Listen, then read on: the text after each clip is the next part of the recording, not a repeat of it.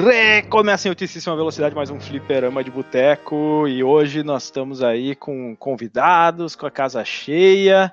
Para começar aqui, o nosso ilustríssimo, né? Tem que ser, tem que ser por ordem de, de quem sabe mais das, das paradas, né? Então vou chamar já de cara lá do extremo norte do país. Não, eu vou corrigir, não é o extremo norte, porque eu acho que Roraima ou Rondônia é um pouco mais pro norte, né?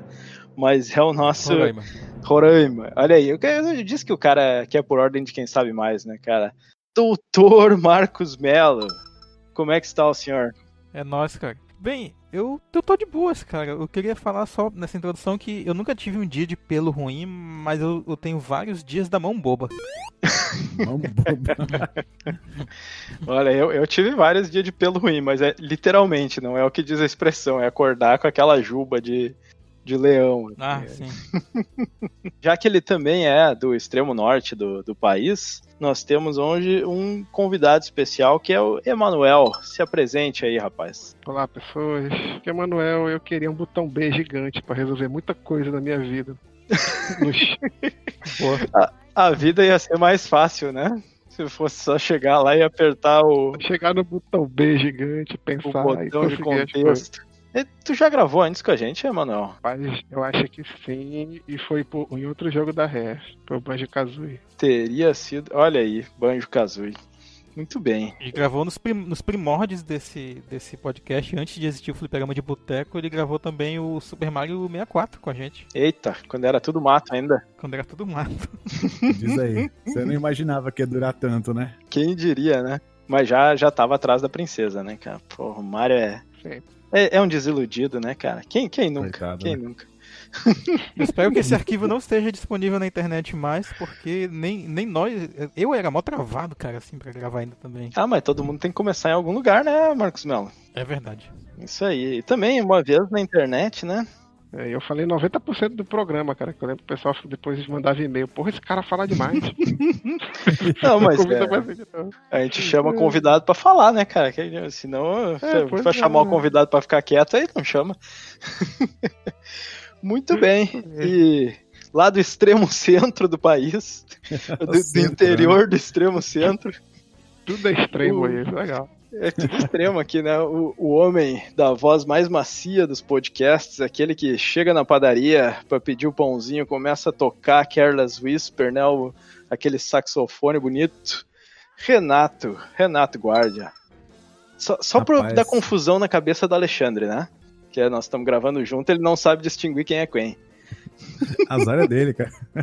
Eu não entendo. A gente tem a voz tão diferente, cara. Eu e o Renato, a gente fala de jeito diferente. O Alexandre vem dizer que, é, que vem sempre confundir a gente, né? É que se ele não demorasse tanto pra editar, né, ainda a gente fazia uma sacanagem, cara. A gente renomeava nossas trilhas, uma com o nome da, o- do outro, e mandava pra ele, cara. Só pra sacanear. Ai, ai. Vocês falaram dessa ideia aí de bad fur day, de dia de pelo ruim, dia de cabelo ruim. Mano, é a minha vida inteira, cara, assim, cara. Todo dia, cara. É um sofrimento, cara. Que mentira! Já vi foto do senhor cabeludo, do cabelo liso. Isso aí, as- é, eu aposto que era aquele cabeludo que no, no segundo grau as meninas vinham passar a mão no teu cabelo e ai que inveja desse teu cabelo bonito. Aí você fala assim, tira a mão, seu nojento. Gordurar meu cabelo. Sai! Invejosa. Aí o, o Renato, não vou dizer qual é o shampoo que eu uso, não vou dizer. Não vou dizer, né? É, como é que é? Melange? ou Como é que é? Tinha aquele que era- fazia propaganda. Monange. na Xuxa. Monange, Monange, não sei o que eu sempre troco. Melange acho que é o negócio lá do, do Duna, não é? Do... É, melange é do Duna mesmo. Pra quem tá ouvindo aí e não tá ligado na, na gíria, né? O Bad Fur Day vem de Bad Hair Day, né? Que é aquele dia de merda, né? Quem nunca, né? Oxe, tá louco. Sempre tem, né? E nunca. Eu tava numa vibe meio, meio trash aqui, né, cara? Trabalhando pra caramba, se fudendo profissionalmente, tomando mordida do cachorro, é, deixando as coisas cair no chão. Daí eu acordei um dia de manhã, hoje eu vou tocar uma música. Peguei minha Ah, interfacezinha ainda bem. linda, bonitinha. Aí eu eu pensei que o cara ia abrir o coração agora. Liguei minha guitarrinha, liguei meu microfonezinho. A hora que eu dei o primeiro acorde, cara, eu não sei o que aconteceu, cara. Acho que o Phantom Power do, do microfone deu um choque que veio pelo meu nariz, deu um choque na guitarra e eu queimei minha interface de dois pau e meio. cara. Meu Deus. Ai, meu senhor, chegou a me dar um, uma agonia. Eu achando que o cara ia dizer que tinha arrebentado a corda. O cara é. ia dizer que queimou a interface de dois pau e meio. Nessa mesma semana, tava, tava minha filha com um copão de água enorme assim e virou em cima do Xbox, assim, cara. Daí eu ah, peguei o Xbox e virei assim, escorreu aquela. Mas é, estragou ou conseguiu salvar ainda? Cara, milagrosamente o Xbox eu deixei na frente do ar-condicionado uns três dias assim. Ele tá ligando, tá funcionando. Opa! Mas a interface faleceu. O, o, meu Xbox 360, cara, quando eu comprei ele, ah, caro pra cacete naquela época. E ele tava em pezinho, assim, do lado do, da TV. Bah, um dia eu não sei o que aconteceu, que eu esbarrei nele, ele foi ao chão, cara. E aí eu, bah, cagado, ligando ele de volta, né, cara? Pra ver se ligava, mas no final tava funcionando, assim, mas bicho, bah, deu um cagaço. Pior aquelas é, videogame com HD, né, cara? Pô, HD não pode ficar levando porrada assim que estraga, né? É. Deus o livre. E naquela época, e ainda com medo das 3RL lá, eita, tá louco. Bicho. Mas muito bem! vamos adiante para finalizar. Eu que estou rosteando hoje, Guilherme DJ de Lagostinha aqui do, do extremo sudoeste da Alemanha, uma cidade de nome inominável, Karlsruhe, que eu, nem eu sei falar direito, pra, pra falar desse esse joguinho muito politicamente correto, nada escatológico, nada com, com nada nojentinho, assim, sem piadas né, de, de humor duvidável. Qual, qual, é o nosso. Já, bom, a gente já, já deu a dica, né? Qual que é o nosso joguinho hoje, Dr. Marcos Mello? É o Conker's Bad Fur Day. Muito bem. É, vocês querem fazer mais algum bate-papo aí ou vamos puxar os nossos recadinhos aqui? Não, vamos puxar, a pauta é longa. É longa mesmo. Vamos lá então. Recadinhos. Se você quiser enviar um e-mail para a gente, você manda um e-mail para contato@fliperamadeboteco.com. Se você quiser entrar no nosso Facebook e o nosso Twitter, é facebook.com/fdeboteco e o Twitter também é twitter.com/fdeboteco. O nosso grupo do Telegram é t.me barra fliperama de boteco. E você pode também ajudar a gente lá no Padrim com algum dinheiro, alguma verba que você possa em padrim.com.br barra fdb. E roda a vinheta.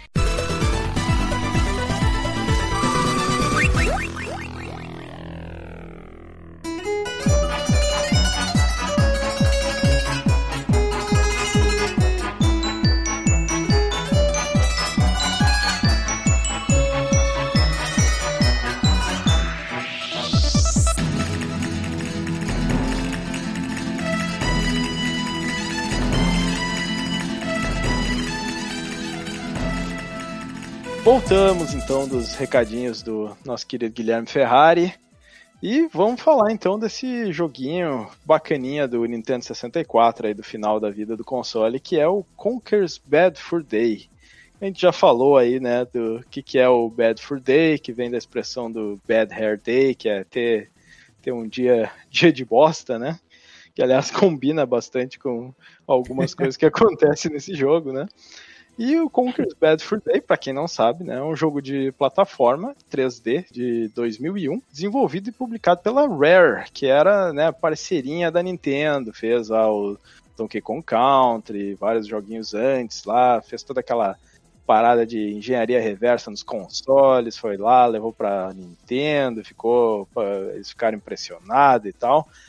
E fizeram também, né, os outros uh, jogos 3D famosos lá do Banjo-Kazooie, o Nintendo, o Donkey Kong lá do Nintendo 64, que é meio e, como é que se diz? É infamous, né? É o contrário de famoso. Né? Infame. Infame. Exatamente. E, e, esse jogo, ele segue o Conker, que é um esquilo vermelho, ganancioso, beberrão, e que tem que voltar para casa da sua namorada depois de uma, de uma tremenda de uma ressaca, né? É interessante porque eles reformularam esse, esse personagem. Né? Ele já existia, é, ele apareceu pela primeira vez no Diddy Kong Racing de, de 1997 e ele era é, ele, ele não tinha um jogo próprio ainda, né? Ele era só um dos personagens que você podia usar para jogar na, no jogo de corrida lá do Diddy Kong. E ele Posso teve ser mamilos, também... cara? Pô, pode? Diddy Cone Reis é o melhor Mario Kart do, do 64 Ah, bits. bacana, cara. Não, não posso Não, opinar. não, eu discordo. O melhor Mario Kart é o CTR, cara. Não vem com essa, não. Não, mas do 64. Não, não, não importa, a verdade. Essa geração é o, é o, é o, é o do Crash Bandicoot, o melhor Mario Kart que tem. E não tem o Mario, por isso que pareça. Eu, eu não posso opinar, porque eu não joguei muito esses joguinhos aí. Pra mim, o Mario Kart, que eu joguei bastante, foi o, o original, o primeirão, mas eu não tive acesso a esses joguinhos de kart aí na, nessa geração, infelizmente. Confiarei na opinião de vocês. né? Ele teve um jogo próprio também no, no portátil, no Game Boy Color, que é o Conker's, é, Conker's Pocket Tales. Pocket Tales. Feio, feio, coitado, tem uma olhada no gameplay, aquela visão Game Boy, né, cara? visão top-down. Não, mas tem jogo, tem vários jogos de Game Boy que tem uma, um gráfico bacana. Pô, olha Shantae, É, pô. né? Tem até do Tem Game a Boy in the Clássico. Dark, cara, no Game Boy Color.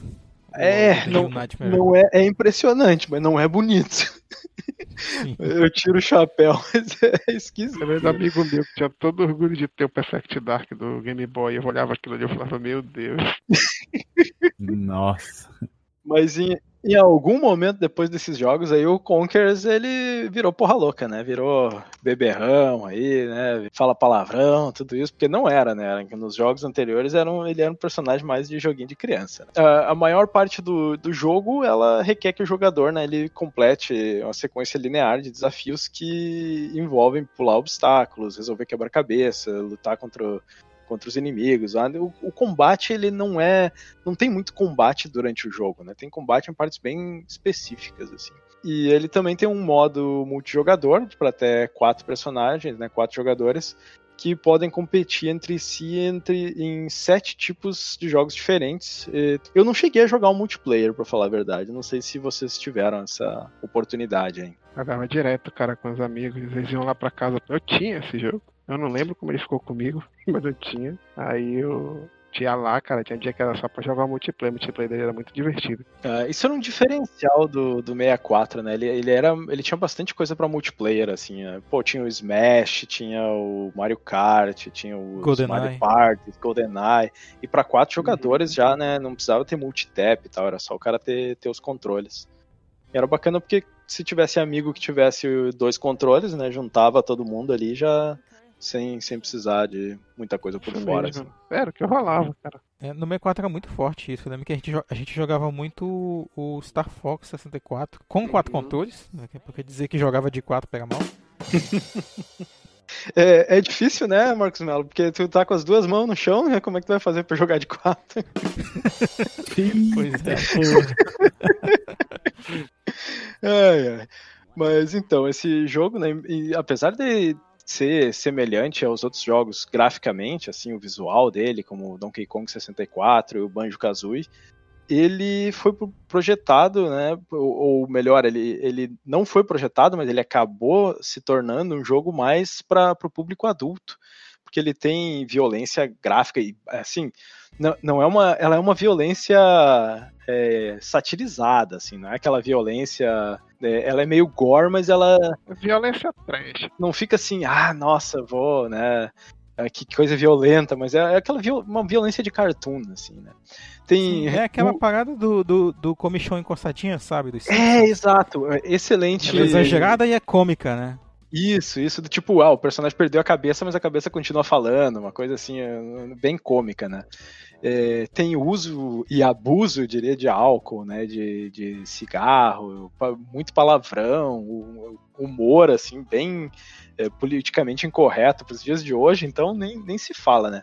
E, e tem, tem uma coisa que eu, eu olhei assim e disse, nossa, não acredito que eu tô vendo isso no jogo, porque tem, tem piada com, com suicídio no.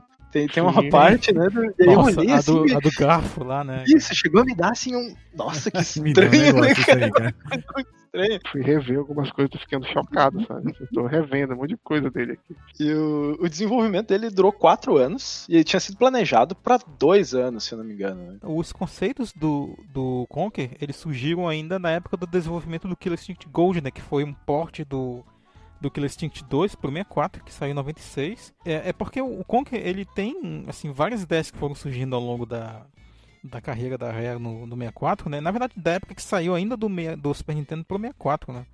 Porque em 96 ainda tá, eles ainda estavam ativos ali no Super Nintendo, eles estavam com, eles estavam com aquele Project Dream.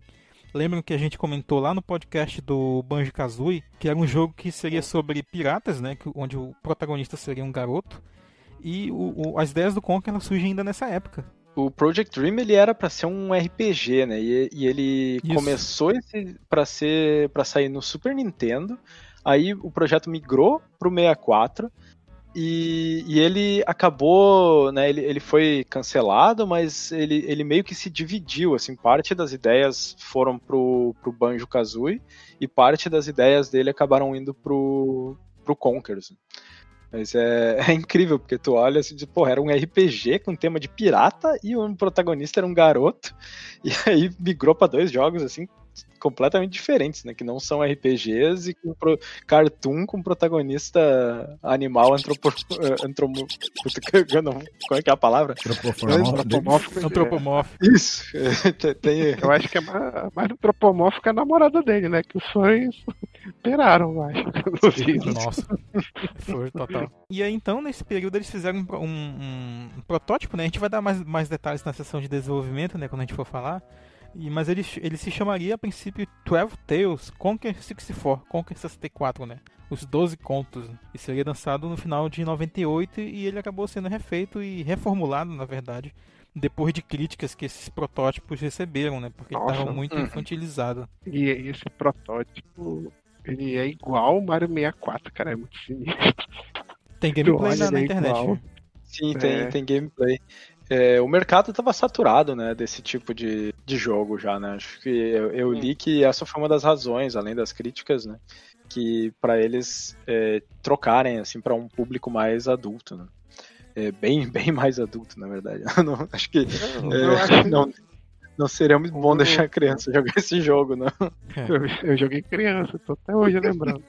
Aí, tipo assim, esse jogo é, é porque, tipo, tinha um tipo de jogo na nossa época que hoje em dia é inviável, ao meu ver, que é o jogo de coletar coisas. Ah, o Colectatom. Isso era uma. É, é, tem nome pra isso, não, não sabia. Tem, tem é, tem. Colecatom. Colecatom, olha, aí tinha Spiro, o próprio Crash ele é uma parada assim. E, os vários jogos do 64. Croc, que era, o Croc era o Tomb Raider com o jacarezinho, né? Cara, o Croc a gente tem que gravar um dia, só porque a, eu não sei, a gente nunca gravou o Croc, né? Não, não, não cara, eu joguei o Croc, eu cheguei a jogar na locadora ainda o Croc. Porque é, tá ele, ele era uma mistura do Yoshi com a Lara Croft, né, cara?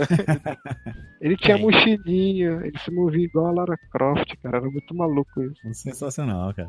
É, cara, era, vai. Então, tipo, te saturou, pô. É um, um bom reflexo disso é o próprio jogo Donkey Kong. O, hum. o melhor jogo desse de coletar para mim é o Banjo Kazooie, porque ele sabia misturar assim a parada de coletar com gameplay, por exemplo. Se tu quisesse coletar tudo de uma vez, tu coletava e zerava, sabe? Isso era bom dele. Hum. E, e não te condicionava a, a, voltar forçadamente a voltar. na fase, né? Ah, o caso do Donkey Kong foi esse. O Donkey Kong, a maior crítica dele é que tu tinha quatro macacos, cada um com uma é. jogabilidade, é. e tu tinha que voltar todas as fases com cada um deles. E sabe o que é pior, Emanuel? Eu, hum. eu fiz 100% no Donkey Kong 64, cara. Eu, Nossa, eu sempre nunca joguei, então não sei nem te dizer. É. Mas isso é uma coisa que a gente critica esse tipo de, de jogo hoje, mas na época isso não era um problema, né? Porque o que eu sempre digo é. Não tinha oferta que tem hoje, né? A, a gente pegava um jogo é. e a gente jogava muito. O objetivo era fazer, assim, ter esse é, replay value, né? De tu poder jogar muito, ter essa dificuldade, porque tu vai ficar lá e ficar horas jogando o, o mesmo jogo por meses, uhum. assim, né? E isso hoje é. em dia não tem como, né? Ainda mais quem tinha só o 64, né? O Donkey Kong eu detestei na época, cara. Eu gostei do Banjo, eu gostei, cara, até do Bomberman 64. Mas, cara, bacana, o Donkey cara, Kong não me desceu, cara. Inclusive, assim, eu fui naquela seca, né? Porque você saiu do Super NES, aquele puta explosão que era o Donkey Kong no Super NES. Aí eu juntei todo o dinheiro do universo que eu tinha, trabalhei, entreguei panfleto na rua, fiz tudo pra conseguir pegar a porra do jogo. Quando eu liguei em casa, mano, que decepção. A, Cara. a imagem da decepção, né, cara? O cara que teve que se Nossa, esforçar cara. pra conseguir comprar o jogo. O jogo tão, tão fudido, tão cagado que os caras tiveram que botar junto com o cartucho de expansão porque não conseguiram resolver os, os problemas que tinha Bug, lá. É, o melhor desse jogo é o cartucho de expansão, cara. Que funciona nos- funcionou nos outros, né? Então eu tive o cartucho de expansão pra aproveitar os recursos extras dos outros jogos quando eu tive o 64. O, o Conquerors, então, ele foi lançado em março de 2001. E após uma campanha publicitária que tinha como alvo os universitários, né? Porque não dava pra fazer esse jogo pra criancinha. Ele, ele foi aclamado pela crítica é, com elogios direcionados ao, ao humor. É interessante isso, porque era um humor bem peculiar. É, o som, que é excelente. é, eu tô bem curioso para quando a gente for falar do som. O Sim. visual e a jogabilidade. A jogabilidade, a gente também vai falar sobre ela, acho interessante a Hum. crítica ter aclamado. Hum, Ele vendeu bem abaixo da expectativa, né, devido à publicidade limitada, o, o público era mais limitado por ser adulto, e um lançamento no final da vida do console, né? Mas mesmo assim, hoje ele, ele é conhecido como, como um clássico, né? Como um, um jogo cult, assim. E ele teve um remake, que é o Conker's eh, Live and Reloaded, que foi lançado para o Xbox em 2005. eh, e a versão original ela foi na parte de uma compilação que é o, o Rare Replay para o Xbox One em 2015. O remake, esse Live and Reloaded do Xbox, ele ainda é, é retrocompatível hoje. Então, quem, Uhum. quem tem esse jogo, ele né, ainda funciona. E eu dei uma pesquisada, porque eu queria ver se tinha saído para PC também, que eu, que eu queria tentar jogar o, o remake. E eu achei ele à venda digital. Então, quem tem é, Xbox ainda tem acesso a, a esse jogo. Olha só. Poxa, eu vou dar uma pesquisada lá. É, acho que é, é interessante. Eu queria testar esse jogo até para ver se ele se ele corrige né, alguns dos problemas que a gente vai falar mais tarde. assim. Isso aqui é um negócio que eu tô com uma dúvida. No Nintendo 64, os palavrões eram censurados, porque eu soube que esse remake aí ele tem os palavrões censurados. A versão que eu tô jogando do 64, é, emulada, né? Porque eu não tenho acesso ao console. Eles são censurados. é, Sempre que eles vão falar palavrão, aparece um. Parece aqueles balãozinhos da turma da Mônica, assim. Mas eu não sei se ele. Agora eu não lembro se ele é censurado só no, no texto ou se ele é censurado de alguma forma no áudio também. Eu, eu não, não consigo me lembrar agora. É, censurado É, no faz o áudio. tu, tu. Só que, se eu não me engano, tem alguma coisa nesse remake desse palavrão que eles mudam lá. É um negócio Uhum. que eles cortaram, não sei o que é. É, dizem que aumentaram a censura, né? Por exemplo, no 64 ainda tem algumas palavras que são é, pesadas, tipo twat, que é T-W-A-T, que é uma palavra feia, né, pro, pro, pra criança, por exemplo, falar, e, e eles. E tem, tem no 64. Eu acho que shit também eles Uhum. falam. É. É, mas no, no, no Xbox não, não tem, eles censuraram até isso aí. É, eu tava vendo um vídeo assim de comparação do original com o remake e ele parece ser um remake bem fiel assim em termos de, de game design, assim, do level design e tudo. E tava um do ladinho do outro, não sei se ele foi editado pra ficar bem igual, mas aparentemente era, era Uhum. muito parecido assim. E tem uma parte bem bacana no começo do jogo, que é quando tu chega no, no Gárgula lá, que aí ele, ele dá a porrada no Gárgula com a, a A frigideira. e aí o, o Gárgula não cai, assim. Eu disse, "Ah, tu não devia cair agora? Daí o Gárgula, porque ele é um jogo que tem muita quebra de quarta parede, assim. O Gárgula disse, ah, algum dos game designers achou que ia ser uma boa ideia é, quebrar aqui pra que você achasse que o resto do jogo ia ser diferente também.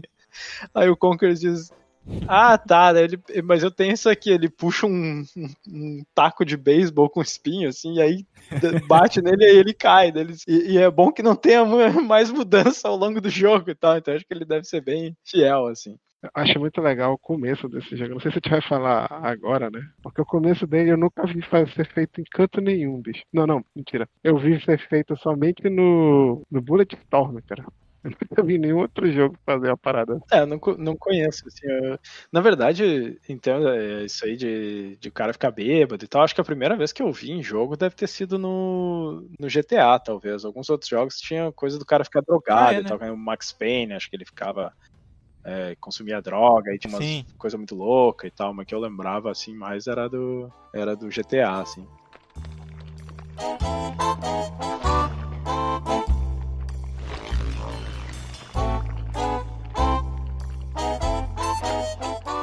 Mas vamos aproveitar e pular já então para aquela parte que a gente sempre faz de como que, que cada um conheceu o jogo, né? Pode vamos seguir a ordem do começo, vamos começar pelo Dr. Marcos Mello. Esse jogo eu conheci ele por revistas, assim, tipo, saber da existência dele. Eu lia muito e falava sempre dessas questões que a gente já elogiou, né? Tipo, do humor, falava do som, né? Da dublagem, do, da, dos balãozinhos e tal. É, mas eu pude botar a mão no, e jogar mesmo já só em emulação mesmo ali pelo por idos de 2005. Mas eu comprei um cartucho desse jogo para mim, cara, em 2013, 14, não lembro exatamente se foi por essa época quando apareceu aqui em Manaus, cara. Pena que o, o meu jogo não tá salvando mais, mas ele tá, tá lá, funcional de boa. Será que não é só abrir e trocar e... a bateria? Pode ser, cara, pode ser. Eu que não consigo abrir aquele parafuso chato do, do cartucho do 64, né? Do cartuchinho uhum. original. Mas tá, tá na minha casa lá em Interfé. De repente posso até pedir pra, pra mãe mandar pra cá e ver se eu ainda ajeito ele. Mas assim, a gente vai, vai ver aqui pela, pela pauta que talvez eu, eu nem queira mais investir muito tempo em jogar ele no cartucho, porque eu te... cheguei a terminar no emulador ainda no passado, e algumas coisas eu acho que eu não conseguiria fazer se fosse no console, não. Mas assim, é um jogo bacana, assim, um pouco vencido, como eu já comentei no episódio lá do O Tempo Me Maltratou, no último Tempo Me Maltratou, mas assim, pelo menos conhecer vale a pena certamente, cara. A gente vai falar aqui de alguns vários pontos positivos do jogo e alguns negativos também que merecem ser mencionados. Muito bem uh, Emanuel, e tu, onde é que conheceu esse maravilhoso joguinho? Assim como Marcos, eu, cara, acho que eu, conheci em revistas, vendo reviews de revista. São Games, Game Power. Eu ouvi falar desse jogo e a parada. Eu não lembro como eu peguei esse cartucho. Ele chegou, apareceu em casa, essa parte eu não lembro. Não lembro quem me emprestou, porque a gente vivia uma época de. Zerou o jogo. Fulano, me empresta. E eu, o Zelda eu só zerei emprestado. E nesse vai e vem de emprestar, o cartucho fica com o último que emprestou, que ficou, né? quem, quem, nunca, né? Quem nunca, meu amigo, eu tinha, muita, eu tinha muito jogo assim, bicho. São Francisco Rush, que era meio era assim. Zelda Ocarina of Time que eu tinha foi assim. Então, amigo. Nunca falamos disso, ó. Nunca falamos aqui do São Francisco Rush. E aí, tipo, foram essas situações todas, eu não lembro como ele chegou na minha casa. Eu comecei a jogar. E tipo, era aquela coisa, é uma parada que eu critico nele eu acho que deve existir até hoje, é que é meio confuso saber o que tu tem que fazer. Você acha que é uma coisa. Sim. Sim. Se tu não tiver o inglês afiado, eu tô vendo os game, eu vi os gameplay outro uhum. dia, eu fico assim, pô, cara, não tem nada que indica que eu tenho que fazer isso, eu tenho que só prestar atenção nos diálogos. É, então mas... era uma parada difícil para um moleque daqui que não tinha ensino em inglês. Mas mesmo com os diálogos é complicado. Mas é isso, eu conheci ele, eu joguei. E a gente vai falar dele mais depois, né? Das impressões. Pula certo. pra outra aí. Renato, vai lá. Como conheceste? Ah, aluguei a fita na locadora, né, cara? Logo no, nos anos de 2000 e pouquinho aí, quando chegou, em 2001, né? Já tava desencanando do meu 64 já, né? Daí chegou um joguinho novo lá, peguei, né? E, pô, achei legal pra caramba, cara. Né? Ele foi um, um jogão, assim, bem bacana mesmo, cara. Até que dá pra você perceber que ele destoa um pouco graficamente na questão do som, de ter as vozes gravadas dos outros jogos, uhum. né? Só que eu tinha um problema, né? Eu não era meio, meio chucro no inglês, né? então, ficava perdido pra caramba. Não pude aproveitar o, o humor, né? As piadas. Por mais que eu conseguisse é, de repente entender uma frasezinha ou outra lá, eu não consegui entender com a malícia da frase, sabe? Uhum. Que é uma coisa que tem muito, assim, com o sentido que tá por trás da frase, né?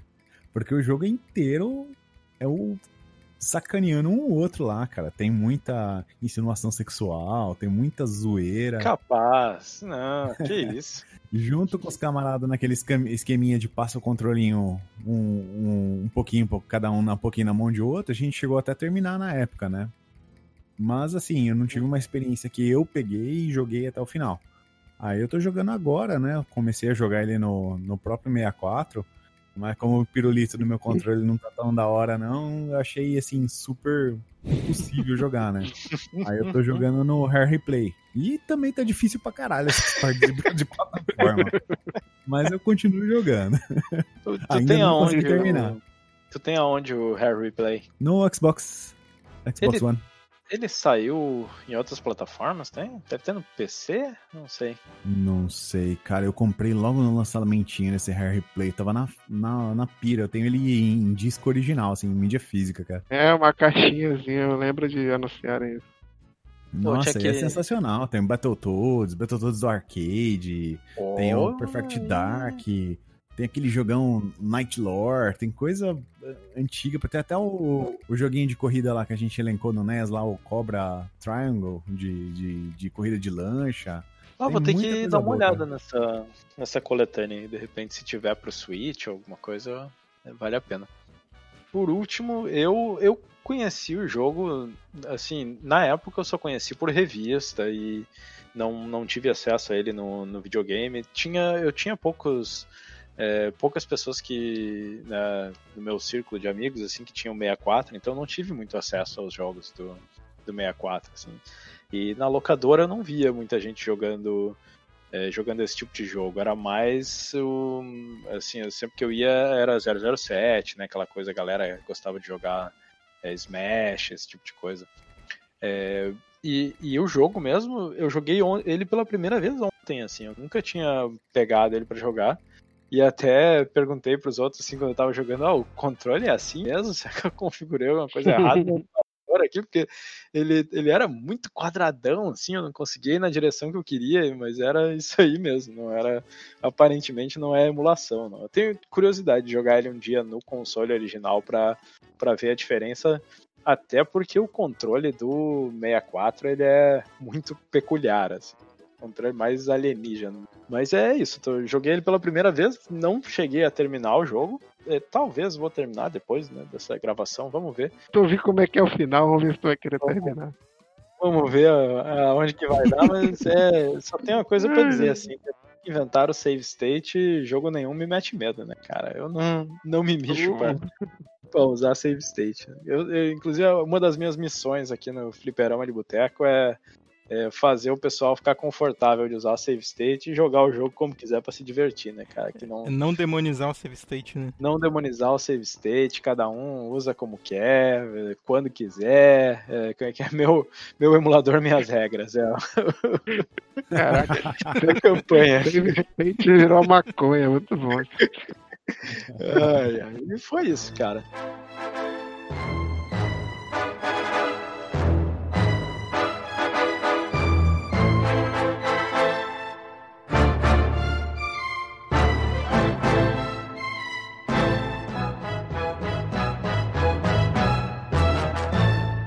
Vamos seguir então para falar do desenvolvimento do jogo. Doutor, quer, quer puxar, hein? Bem, quando a, quando a Nintendo lançou o Super Mario 64, né? Meio que muita gente previu o que aconteceria em seguida, né? É, como a gente sabe, o jogo ele foi muito influenciador pro, pro gênero plataforma e até para outros gêneros, né? Como a gente viu aí ao longo da história dos videogames. E a Rare ela começou a conceber e projetar uma aventura 3D, né? Genérica naquele momento, não tinha nome. Enquanto eles estavam desenvolvendo o Killer Instinct Gold, né? Como mencionei, é o porte do Killer Instinct 2 pro, mi- pro 64. O Tim Stamper, que era um dos chefes da, da empresa, da Rare, ele planejou o jogo com um mascote esquilo, que seria um ma- mascote fofinho, tal, tipo padrão daquela época, que se chamava Conker, desde o começo. Para que ele tivesse o maior apelo possível, né? E a equipe do Project Dream, que já- a gente já mencionou aqui, acompanhou o desenvolvimento desse protótipo e foi inspirada a mudar o, o Dream de um RPG para um jogo de plataforma, né? que foi o que acabou se tornando o, o Banjo-Kazooie. Né? Uhum. Só que eles eh, adaptaram né, o joga a jogabilidade também com elementos do pessoal que estava trabalhando no Killer Instinct, né? Tanto que tu vê que o, o Banjo, ele tem muitos comandos, né? Ele tem, tem várias coisas que o personagem vai aprendendo né, durante o jogo e tal, para quem jogou. É, para maiores detalhes, ouçam também o nosso episódio do Banjo-Kazooie que a gente tem aqui. E ambos os projetos foram apresentados na E3 de 97 e eles receberam os nomes, né? Banjo-Kazooie, que foi o que eu mencionei aqui, e o Conquer's Quest, que foi o primeiro nome do Conquer aqui. Tem aqui na, na postagem gameplay do, desse protótipo, inclusive a Barry, que é a esquilinha namorada do Conquer, ela era totalmente diferente, não era nada sexualizada como ela acabou sendo no, no jogo Uhum. final, né? A, a ideia no jogo era fazer com que os jogadores se sentissem como uh, se estivessem jogando uma versão cinematográfica do Bambi da Disney, sabe? Para vocês verem o nível Nossa, uh, de como que a coisa era apelativa assim para todos os públicos, né? Principalmente por infantil. Qual o momento chamaram o Ozzy pra escrever a história, hein, cara? pois é. e o Conker ele coletaria nozes e batalha, batalharia contra gigantes em paisagens enormes e seria acompanhado por a, uh, pela sua esquilo fêmea, né? A Barry, que ajudaria enquanto ele avança no jogo. Os jornalistas, né, ao ver esses protótipos né, que foram apresentados na E3, não sabiam diferenciar, né, pelo menos nas opiniões divulgadas né, na época, diferenciar o jogo do Banjo-Kazooie, principalmente pelas câmeras, e esse é um problema que a gente vai já mencionar também, e o estilo visual infantil, que afastaria jogadores mais velhos. Né. E na E3 de 98, o título do jogo foi alterado né, para 12, 12 Tales Conquer 64, e o lançamento foi definido para o outono de 98. Esse jogo teria um modo para um jogador e também modos para dois jogadores, né? Modos multiplayer. E no modo single player, o jogador poderia con controlar o Conker ou a Barry. E os segmentos de eles seriam plataforma estilo arcade, né? Envolvendo ação e velocidade. E uh, enquanto as da Barry seriam fases de quebra-cabeça, né? Os puzzles, os clássicos puzzles. Controlando o dinossauro, que é um elemento que a gente vai ver no jogo final. E alimentando esse dinossauro para que ele protegesse ela dos inimigos. Né? Os dois modos multiplayer eles teriam sido o modo cooperativo para dois jogadores. Inclusive teria uma coruja também, né? Como, como um personagem auxiliar do Conker, né? E outro modo de batalha para quatro jogadores em tela dividida, onde os jogadores se atacariam com bolotas, né? E esse modo multiplayer acabou ficando, mas com outros elementos, né? Que a gente vê. Será que essa coruja ia ficar na mochilinha dele? Ou isso, ou aqui igual a, também, a né? Navi, né? ah, é. É isso, é isso. Pois é. Quando esse segundo protótipo foi apresentado, a cobertura dele foi positiva, né, com elogios à parte técnica, principalmente aos gráficos e ao conteúdo do jogo, né, em termos de, de variação, né, de jogabilidade. Mas ainda ele não estava distante de outros jogos como o Super Mario 64 ou o próprio Banjo. Né? E tudo isso preocupava a empresa porque ele já tinha um histórico de fazer jogos naquele estilo, né? Isso acabou resultando em uma reformulação do design do jogo. E o Conker então foi planejado para levar apenas dois anos para ser feito, né? Só que começaram a acontecer tretas entre a equipe, né? E essas brigas dentro da equipe atrasaram o processo, né? E além disso, o mercado de plataforma de do, do, do estilo né, Mario 64, Crash Bandicoot, que o Crash é bem diferente, eu sempre defendo o Crash. Como o Emanuel falou, ele estava saturado já. Já tinha muita coisa. Tinha o, o Banjo-Kazooie, o próprio Mario 64, o Donkey Kong 64 já estava a caminho também, mas algo deveria mudar, né? ou a equipe se dividiria em outros projetos, né? Ah, cancelando o Conker. E ocorreram vários atrasos e falta de atualizações, e isso levou inclusive a imprensa a achar que o jogo tinha sido cancelado. O Chris Silva, que é um cara bem importante nesse projeto, ele começou a trabalhar né, nesse projeto como artista, depois ele apresentou os líderes da, da Rare, né, que eram o Tim e o Chris Stamper, né, os fundadores dela, desde a época da Ultimate Play the Game, que era o primeiro nome dela. E ele teve essa ideia na época da, da fase 12 Tales ainda, né? Quando o jogo não tinha mudado de nome. Esse jogo se passaria em um dia, que seria o Bad for Day, né? Que é a expressão que o Renato explicou. Sobre Conker tentando ajudar os outros, mas ele sempre se fudia ao fazê-lo. Ele, causava mais problemas ainda. E além de ter uma narrativa para dar personalidade para o personagem título, né? Uh, os, os Stampers adoraram a ideia, então eles colocaram o Quissivo na liderança do projeto. A primeira ação dele foi mudar o capítulo Vespas e Abelha Rainha, que é uma parte muito boa do, do jogo. Ele colocou a colmeia tendo armas, né, atirando nas vespas. Os fundadores então adoraram. E o que, que, eles falaram para ele? Falaram, cara, tem que fazer mais disso aí, ok? ele... É isso aí. Isso definiu então a fórmula para missões posteriores, né? Tinha uma introdução, uma interação da missão, em seguida colocando uma cutscene, né, com alguma coisa bem absurda e bem visualmente impactante ali como uma recompensa por completar aquela tarefa. Que é um padrão que o jogo tem realmente, uhum. né? Vídeo o capítulo lá do, do Mighty Pool. Nossa, cara.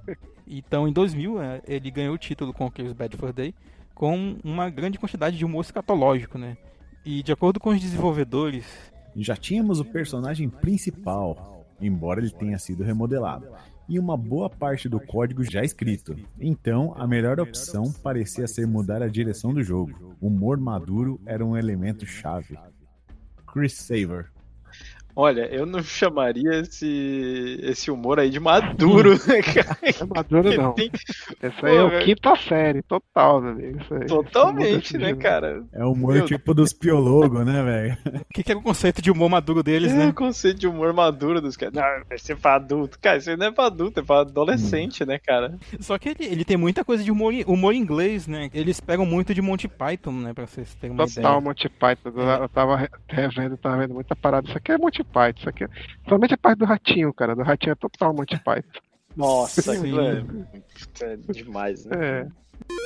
A cena da explosão do rato Marvin é baseada na cena da explosão do Sr. Creosote, do filme O Sentido da Vida, do Monty Python, segundo Quentin Tarantino. Essa foi a única cena do cinema em que ele se sentiu perturbado e desconfortável. E toda a equipe do jogo, in- incluindo os animadores, programadores, escritores, eles trabalharam de maneira liberal, né? Eles, liberada, né? Liberal para não, não quero causar treta política com ninguém. E, e baseada na intuição. De todos os diálogos do jogo, a- apenas a introdução ela foi previamente escrita, né? Aquele roteiro, né? Que pra mim, eu, eu reitero que essa pra mim é a melhor parte do jogo, cara. E por É. otimização do espaço do cartucho, o jogo ele foi dividido em capítulos. E o foco do Chris Silva no jogo, como líder do projeto, era garantir de que a, a narrativa complementasse a jogabilidade e a mecânica, né? Daí surge o, a ideia do botão sensível ao contexto, né? Que é a perdinha do Emanuel ali, que- de Uhum. ter um botão B para resolver as coisas pela vida, né? Conforme o desenvolvimento avançou, os desenvolvedores notaram que é, focar menos na jogabilidade, mais na premissa da comédia, fez com que as fases se unissem bem melhor, né? Os capítulos, né? Melhor falando. E Isso se tornou muito evidente com o uso de paródia de filmes, né? Que a gente vai ver que tem muito Uhum. aqui. É, e- eles decidiram adicionar uma referência ao Exterminador na, na cena lá do, do celeiro, na, da fazendinha. Sim. As paródias também têm muito impacto na qualidade do jogo, né? Ajudando os desenvolvedores a ter ideia para música, para o som, né? para o design e para a própria jogabilidade. Não, eu ia dizer que ele não é, ele não é muito linear no começo, assim, porque tu, pode fazer as coisas meio Hum. fora de ordem, assim. Eu, eu, Uhum. eu fui pra fazenda lá e tentei fazer tudo que precisava fazer na fazenda, mas eu já tinha chegado numa parte em que ele já tinha dito, ah, já é 10 horas. Aí eu sabia que eu podia ter já ido lá pra parte do, do Mighty Pool lá, que dizia na tava fechada até as 10 horas a portinha lá. Então tu, tu Isso. pode fazer as coisas numa ordem meio diferente, assim, que vai impactar, né? Ele não te restringe muito. Só para citar alguns exemplos de referências, né? Claro que tem mais, mas tipo, ele começa com uma recriação quase exata, né? Quase quadro a quadro da Laranja Mecânica, né? Da abertura ali Laranja Mecânica, que é muito boa, que inclusive com a, a música, que é, ela se chama, se eu não me engano, é a, a Funeral da Rainha Mary, uma coisa assim. Qualquer coisa a gente bota aí na, na postagem, essa, esse tema original que foi utilizado tanto no, no Laranja Mecânica quanto na introdução aqui do Conker. Também tem referência ao filme Trocando as Bolas, ao Tubarão, Trocando as bolas, pra quem não lembra pelo nome, assim, é aquele filme do Ed Murphy que ele era um cara de rua, assim, sem teto. E aí tem dois irmãos milionários de bolsa de valor que fazem uma aposta que se botasse ele no lugar do cara que trabalhava na bolsa lá e ensinasse ele, ele ia conseguir fazer as paradas e aí eles fazem essa, Uhum. essa troca aí. Bem bacana o filme, inclusive. Tem, tem até referência desse filme no num Príncipe em Nova York. E tem também o tubarão, que isso aí é fácil de lembrar porque tem um tubarão bulldog, um tubarão bulldog cara, que fica na água e tem uma parte que ele persegue, né, o personagem e fica tocando o tema lá também. Tá, tá, porque tá. tem, tem que ajudar os peixes gatos, isso aqui é legal. Ajudar Peixe, gatos. peixe gato é literalmente um peixe com Cara de né? gato, é. É, é porque isso aí, qual é a parada? É porque em inglês te- esse o- os bagres de forma geral a gente chama de catfish, né, peixe gato. Hum. Mas aí eles eu pego o peixe literalmente com cara de gato. E a luta final, isso é talvez a referência mais óbvia, dentre outras, né? Tem um segmento onde aparece o, um- uma cena de invasão igual Matrix, né? E tem a luta final que faz referência direta ao, ao Aliens, né? O, o segundo filme, Aliens o Resgate. E a roupinha de soldado dele lá, cara? É do. É do soldado, soldado resgate. É o do. Resgate Soldado do soldado Ryan? Ah, pode ser tanta Sim. coisa, né, cara? Já teve tanta coisa de. É uma fase inteira dedicada ao resgate do soldado Ryan, cara, que é demais. É, não é ah, uma da guerra cena, lá dos esquilos cinza, né? Não é uma cena, é uma fase inteira, pô. Isso aqui é melhor. Mas essa parte do resgate do soldado Ryan é sinistra, porque eles refazem cena a cena, bicho, a introdução do resgate do soldado Ryan. Inclusive o esquilinho vomitando. Hi, guys. Um, would somebody mind telling me what's going on here? um, no. Okay! 30 seconds! Nice knowing you guys!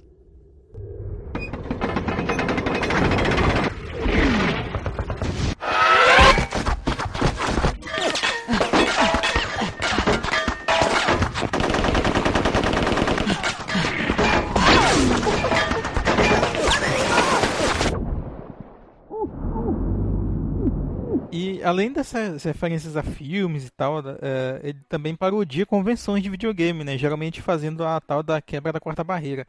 O Conker, por exemplo, ele zoa é, como que a, as missões elas são servis, né? Dele ter que resolver problema de alguém e tal e até a motivação do vilão, né? Pra conseguir uma pena da mesa. Cara, eu acho que essa é, que é a mais absurda. É a motivação mais nonsense que eu já vi na vida. O cara é, um, é um, que é uma pantera, um negócio assim, aí o problema é, dele é, é, é que ele tem uma mesa sem uma perna e ele e onde ele põe o copo de leite e o copo de leite cai. E aí o melhor é eu tem o, o cientista maluco com sotaque alemão e ele vem com um diagrama, assim, então eu estive analisando aqui o teu problema, aqui tá a mesa, aqui tá o copo, não sei o que, vai dizer que ela tá desbalanceada. Então, aí eu tava vendo como resolver e eu pensei, ah, de repente um elefante, alguma coisa.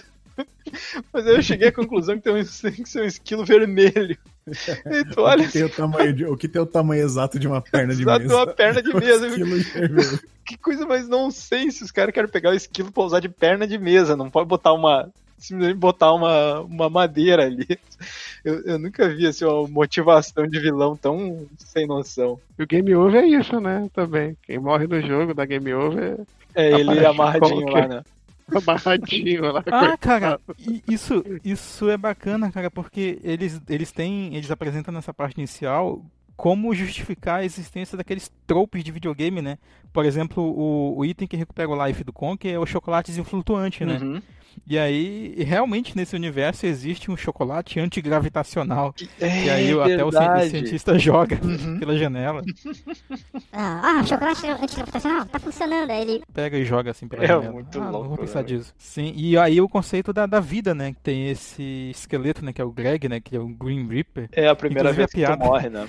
é muito boa. Nossa, Na primeira vez que tu morre, tu encontra ele. E aí você é muito baixinho para ser um Green Reaper? Ah, mas quantos Green Reaper você já conheceu na vida para saber o tamanho de um? É muito bom.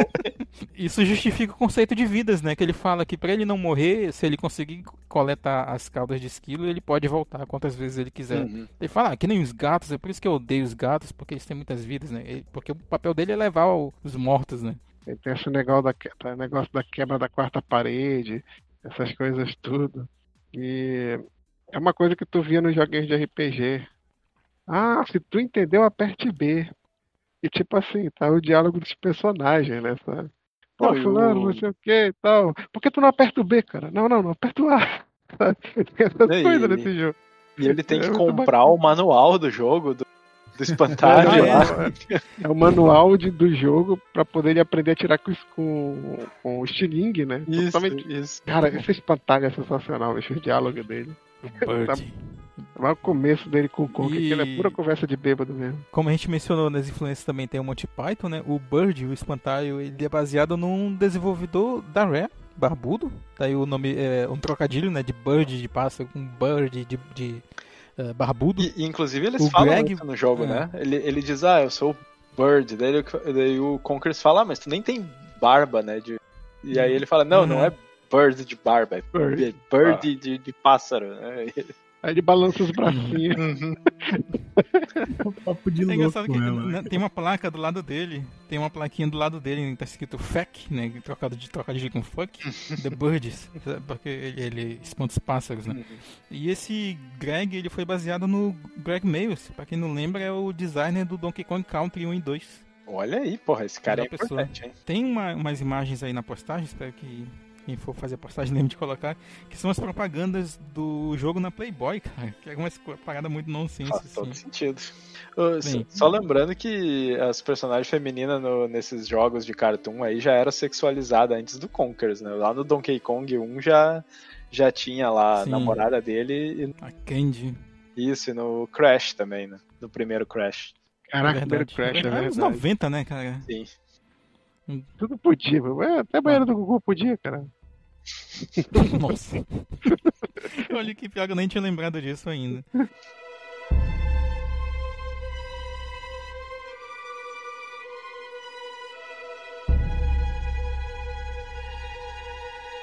Vamos falar um pouco sobre o, o gráfico. Eu acho que quem pode comentar um pouco sobre isso é o Renato, de repente. Os desenvolvedores, né, fizeram uma análise no Mario 64 ao fazer o Conker. especialmente nas câmeras, para tentar fazer com que o Conker tipo parecesse cinematográfico. A Rare decidiu ter uma câmera fixa e com um zoom muito redu reduzido.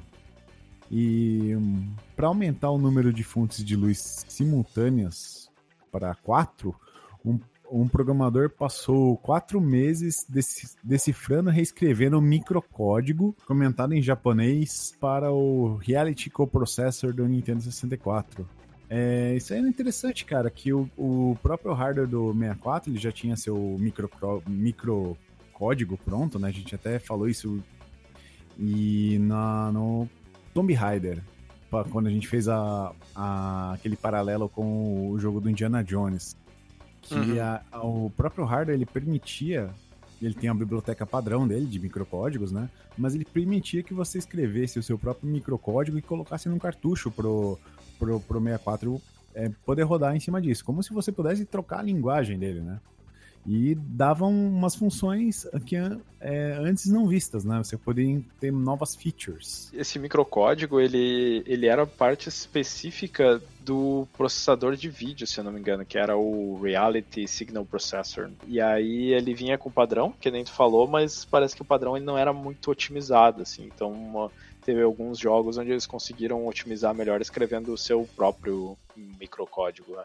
mas ele não era o código que rodava no, na CPU, né? Mas nesse, nesse outro processador. Assim. Sim, só uma coisa aí ainda nessa parte técnica, né? Antes da gente seguir, que tem mais coisa ainda sobre o gráfico desse jogo.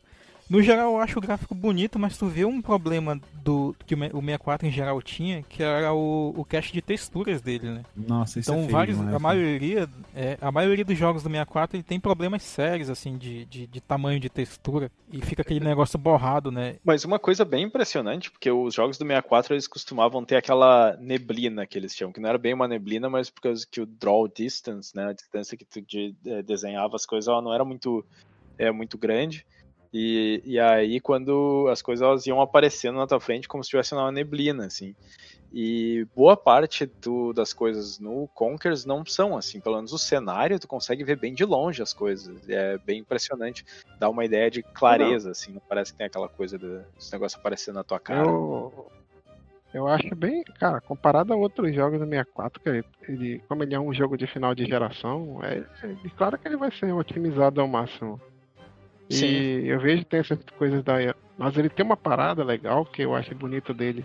São a iluminação e a essa, sombra, essa questão, a sombra do jogo é muito é bem feitinha. Te, teve uma hora que eu tava, tava andando com, com o Conqueror assim, e aí eu reparei pela primeira vez que, que ele tinha sombra de verdade que, e, e é projetada assim, em, em, vários. Não é só a bolinha, né? Exato, em várias direções e, e bem perfeitinha, assim. Eu disse, caralho, nessa Agora, geração eu não lembrava é, de sombra tão bem feita. Agora, para mim, o melhor dele, cara, sair independente do gráfico, é a animação de todos os personagens, cara. E ainda mais do Conker. É o que eu ia comentar também. É muito fluida, né? Muito, não, ele tem, além de ser fluida, ele tem animações para várias situações, cara. Por exemplo, uhum. ele tá bêbado, ele se move e faz as ações de um jeito.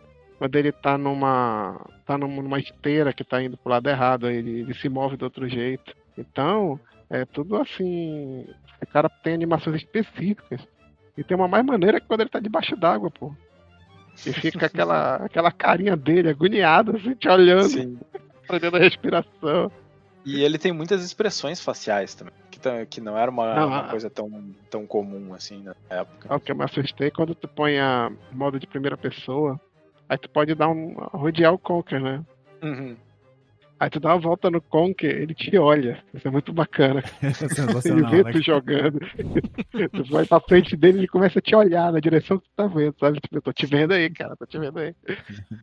É, eu acho que esse foi o primeiro jogo que, que, eu, que eu joguei que eu fiquei impressionado com. Aliás, que uma expressão facial do personagem, né, assim, cartunesco, me fez rir, cara. Assim, me despertou uma emoção tão forte. Porque, tipo, no momento da, da do diálogo dele com o Bird, lá, o, o espantalho, ele vai lá apresentar né, a mecânica do contexto, né, do botão sensível, uhum. sensível ao contexto.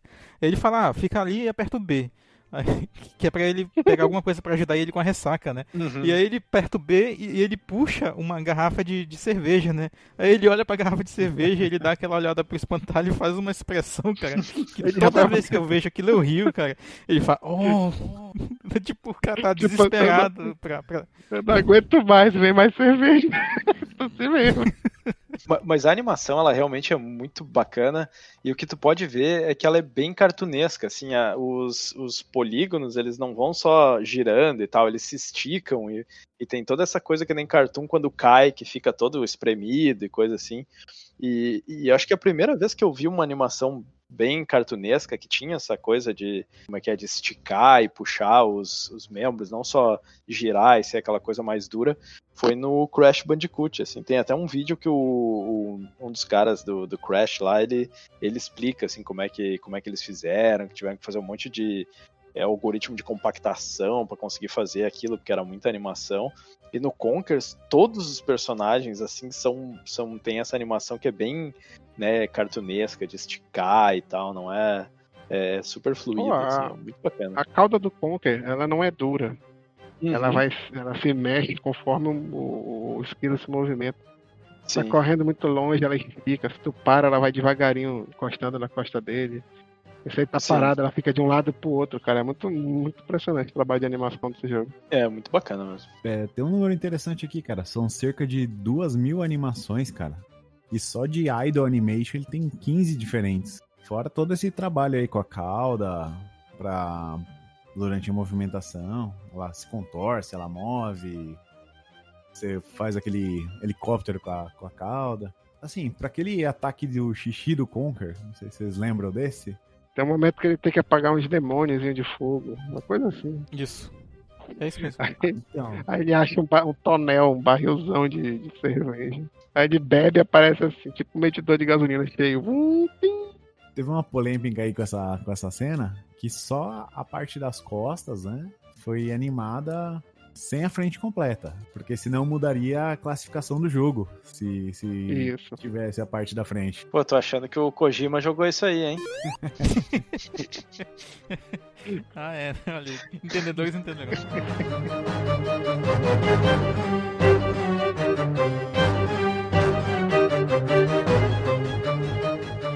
Pois é, aí esse jogo tinha algumas coisas, né, que foram. Que, pô, é uma mais impressionante é como esse jogo foi publicado pela Nintendo.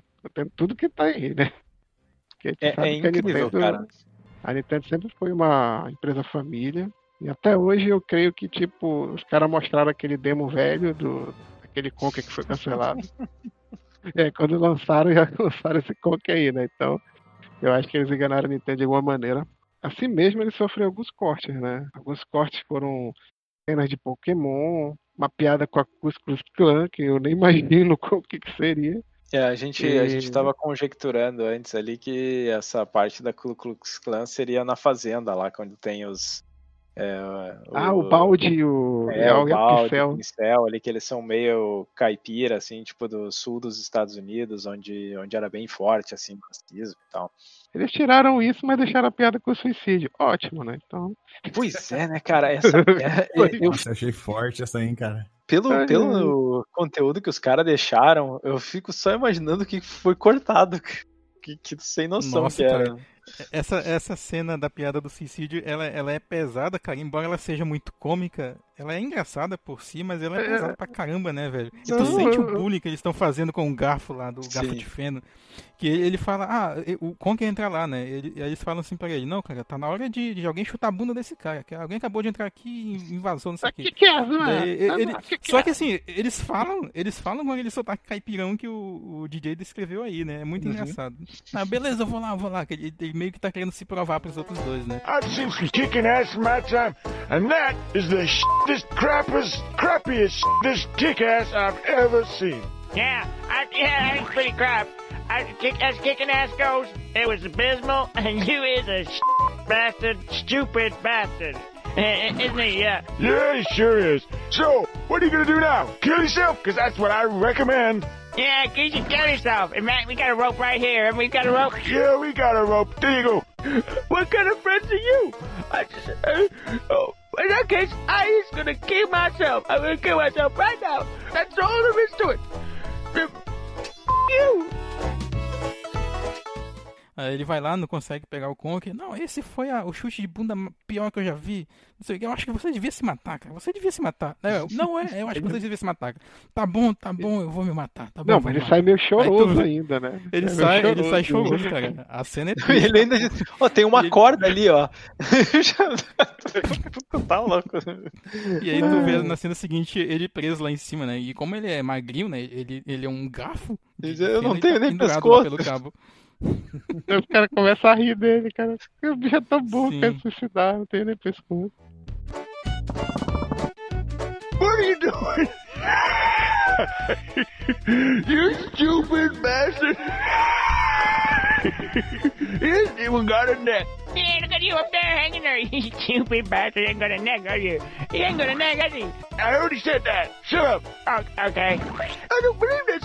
I don't appear to have a neck of any description. In fact, I ain't got an esophagus. Oh, diddle die damn. I's gonna be up here for some time. Sim, ele não é, né? acaba ficando amigo do Conker e tal depois. depois. Na cabine do pool, né? Depois tu matar ele, tu, tu, tu não mata ele, dá descarga nele. E aí você tem um buraco com um pedaço de chocolate inatingível. Ele diz, diz que aquilo era uma área que nunca foi con- concluída. Eu acho que eu lembro de eu tentar chegar nessas partes aí. Eu tava vendo um cara jogando e agora ele pulava nessa parte aí. Aí, Ah, é, bem, é tipo, bem comum, né? Ter E o esses- cara deixou só de sacanagem pra irritar os jogadores, sabe? Só para o jogador ficar se matando ali. É, é bem Sacanagem. comum ter esse tipo de coisa. A namorada do, do, do Conker, né, naquela parte do final, né? Ela ia estar tipo de slave, né, dele, sabe? Parada meio Uhum. pesada. assim. É, foi isso, né?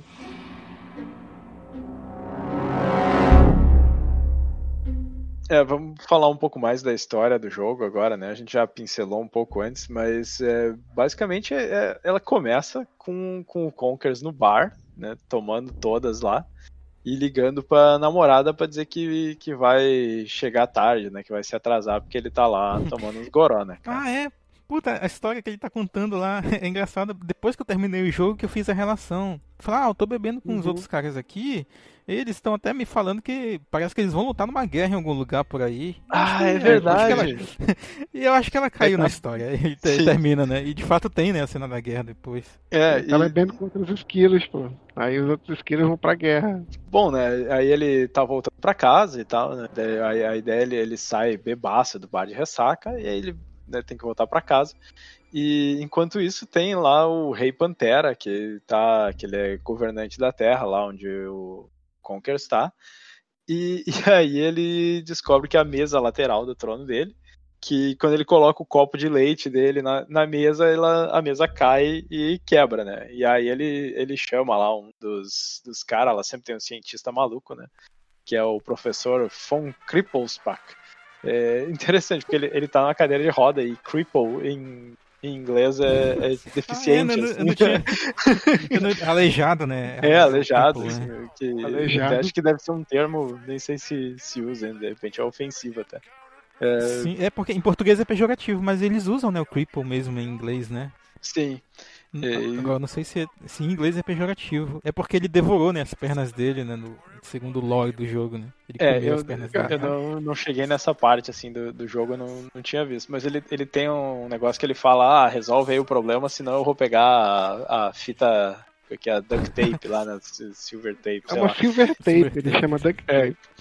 Cara, E- por, por que essa ameaça? Eu nunca entendi por que, que Eu ele não fala, sei, ah, eu- se você não fizer, eu vou pegar a, Super Tape. Eu ia perguntar pra vocês, porque como eu não terminei o jogo, eu imaginei que ele ia esclarecer isso depois, então eu não faço a menor ideia do que. que É as que três queria conchas do universo do Conker.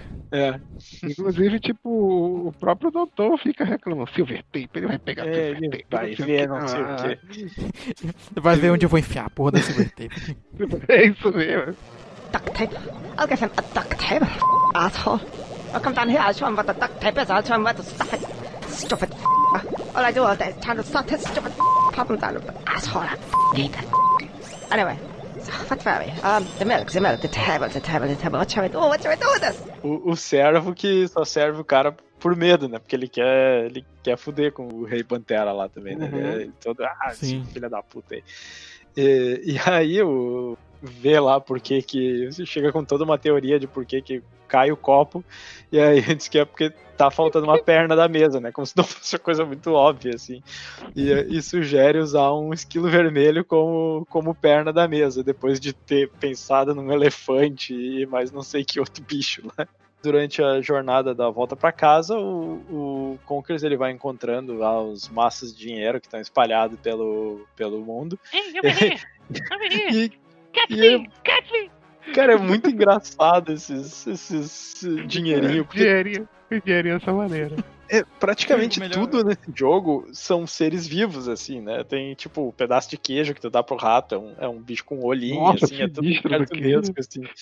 E o dinheiro também, e aí eles estão lá parados dizendo, é, over here, get me, over here.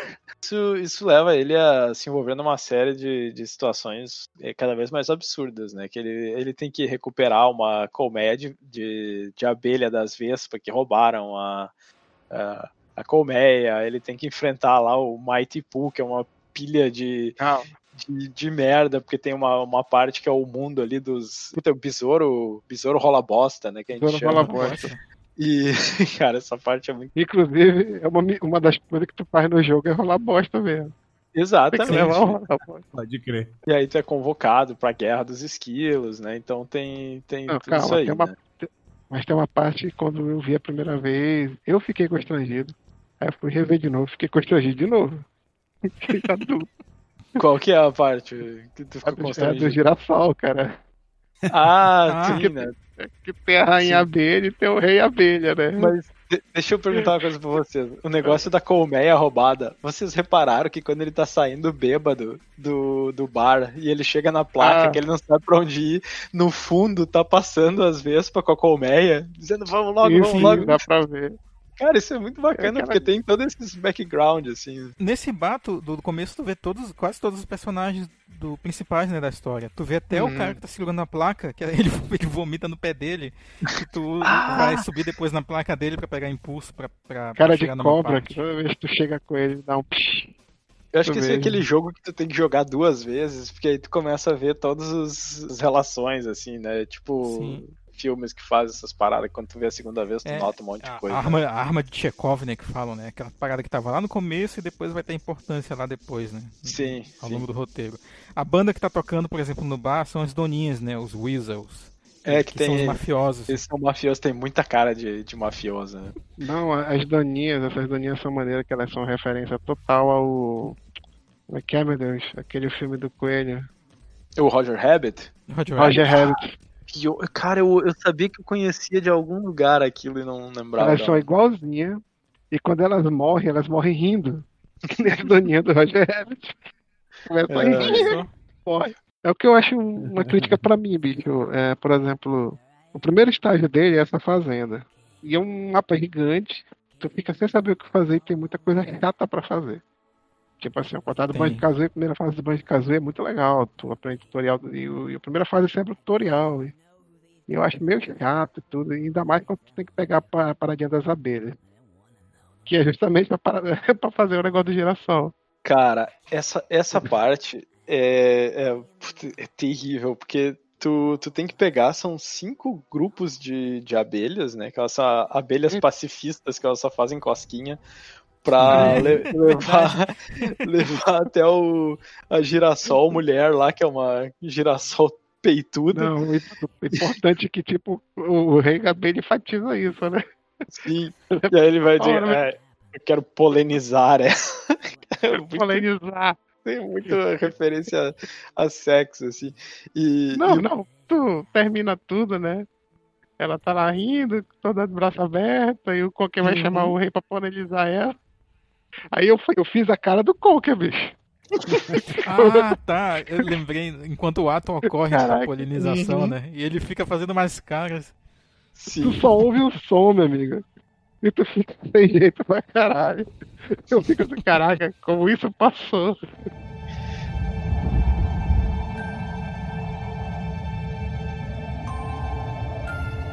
Eu Acho que ele pode aproveitar esse gancho agora pra falar da jogabilidade e é dos aspectos, né? Dificuldade, plataforma, toda essa, essa parada aí. É, bom, ela, elas são bem mais simples do que os outros jogos de plataforma, assim, né? Que nem o Banjo-Kazooie e o Donkey Kong Country. E é, basicamente tu, tu pode correr, pular, é, golpear os inimigos com a frigideira, e até essa é uma parte interessante, porque ali no começo eles, eles põem um negócio que para mim é meio, é meio estranho. Quando tu começa o jogo, tu não tem ainda a habilidade, vamos, entre aspas, da frigideira, né? Aí quando tu chega lá no começo no, no Gárgula, ele, ele diz, ah, não vou deixar tu passar e tal. Aí tu volta, pula numa, numa alavanca, porque tem umas alavanquinhas assim para tu se pendurar no meio do jogo. E aí ele abre uma, umas portas e, e tu, vai, tu entra lá e basicamente é só. Tem, tem uma chave, a porta fecha atrás de ti, tu precisa pegar a chave para voltar.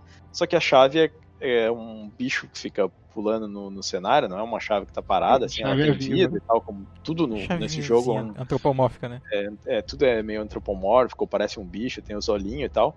E tu tem. E aí ele diz. Ah, eu esqueci de alguma coisa, agora eu tô lembrando e tal. Ah, eu tenho esse, essa frigideira aqui. eu, e, de, e, e é meio que um tutorial, mas tu volta ali só pra ele lembrar que tem aquilo. Não é nem ganhar uma habilidade, né? Porque é bem no começo do jogo, é só, é só pra ele te ensinar e aí tu dá lá a panelada na, na chave, pegar ela, voltar, botar na porta, e a porta abre, e aí tu consegue seguir o jogo, mas aquela ali só serve pra, pra isso, assim. Tu esqueceu no, no contexto, pô. O cara tá de ressaca. É, tudo bem, mas é. Esqueceu é, eu... a vida, sabe? Então, tipo, o cara. Pareceu meio que uma barriga, assim. Isso aqui. E, e, e bom, né, só falando do, do, que, que ele pode fazer normalmente ainda, né? É, o o pulo, além do pulo normal, ele tem. Ele pode se agachar e pular mais alto. E depois de dar um pulo, tu uhum. pode apertar o botão de novo para ele rodopiar, uh, tipo Tails, assim, vamos dizer, né? Rodopiar a cauda. Ou, e... igual o Dixie, né, também, do Donkey Kong 2. Isso, é que, é que é mais parecido com o Tails, né? Porque é com a cauda. É o rabada ah, é, né? cópia. Sim, é uma cópia, né? E... Só que é bem limitado, né? É tipo, é pouquinhos segundos assim que ele pode flutuar com, com a Sim, é, é bem pouquinho, assim, mas é para tu fazer ali os puzzles de plataforma, assim, de ver como é que chega nos lugares, isso te dá, te dá uma ajuda, assim. E, e é, usar a frigideira para golpear e tal.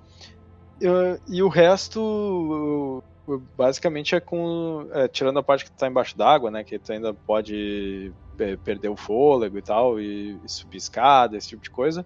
Mas a maioria das, das coisas que acontece é, é nessas partes de, de contexto, né? Que tem um B gigante no chão ou em algum lugar que aí tu chega lá, é, aí tu aperta o botão B e acontece alguma coisa específica naquele lugar, assim, tipo, sei lá, tu vira uma bigorna e cai de um lugar alto e, e acerta alguma coisa e quebra ou tu começa tu, em pontos específicos tu pode atirar facas, atirar com estilingue e todo esse tipo de coisa que é em contexto, né? Ou papel higiênico.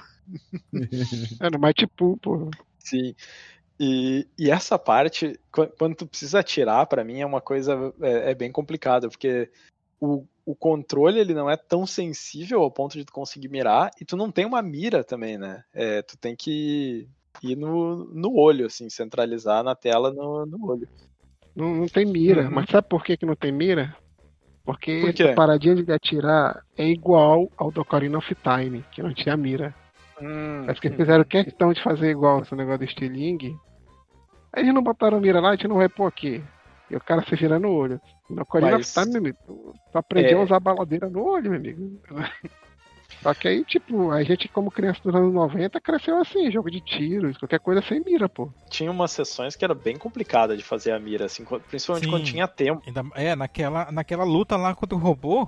Quando sobe a água, né? Isso, cara. Uhum. E a água vem eletrocutada e, e tem que acertar os cabos para poder prosseguir. Sabe para mim, onde era pior, sem bagunça, era hum. pior a parte de abrir aquele cofre que tem que escrever open. É, não cheguei nessa parte. Ah, sei, sei. É depois lá do, dos, dos Homens das Cavernas lá, né? Eu lembro que eu ficava muito tempo naquilo, eu achava muito chato, porque tu tinha que, que fazer a parábola toda do, do negocinho que tu tirava lá, bicho, era muito ruim. Uhum. O, e, bom, né, é, ele ainda tinha aquela coisa bem clássica de, de ter vidas, né, e ter energia, tu tem, pelo menos na parte que eu joguei, tu tinha só seis pontos de energia, que era esses pedaços de chocolate antigravitacional. Até que a gente chegou a comentar, comentar antes. Tem bastante vida espalhada pelo cenário, né? Isso é uma coisa que. Quer dizer, vida não, é, é hit point, vamos dizer. Essa, a, a seis, o chocolate tem bastante espalhado pelo cenário. Vida não tem tanto, né, espalhado. Eu acho que eu já, já confessei, né, que eu tô jogando com, com save state, então eu não tô notando muito a dificuldade real do jogo, assim, porque qualquer coisa eu digo, ah, azar, eu tô, tô aqui. Por- principalmente quando eu morro em questão de plataforma, assim, eu digo, não, eh, o controle desse jogo é muito ruim na parte de plataforma. Não, mas tem umas Então, eu- plataformas horríveis mesmo. Ainda Tem, mais é. morria muito pra enfrentar o Mighty Pool, porque tinha que pular muitos momentos. É, essa Aí, parte tipo, do, do Mighty Pool é, é bem ruim, porque se tu erra a plataforma, tu morre na, na hora. A parte ali que tu tem que pegar as abelhas pra levar na, no girassol tem umas partes terríveis, tu precisa subir na, no, no segundo andar lá, na, numa parte que também. parece ser tipo uma caixa d'água de, de madeira. E, e aí eu tenho, tu tem que ir bem devagarinho, com cuidado. E se tu cai de muito alto, tu morre. E se tu cai de um pouquinho mais alto, tu perde energia, assim.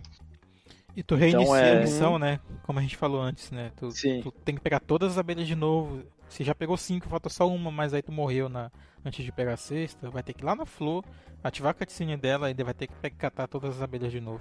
Cara, Sim. é legal que ele fala. Tu não quiser ver as maravilhosas cutscenes feitas por esse jogo, aperte Ed e A. Mas vai ter que ter visto pelo menos uma vez.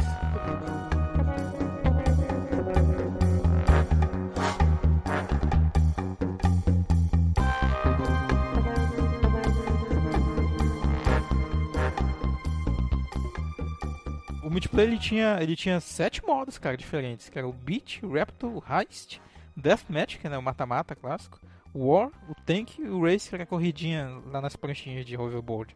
Pô, os caras gastaram bastante tempo fazendo modos, né? Eles devem ter imaginado que ia ser. que ia rolar bastante jogo de multiplayer.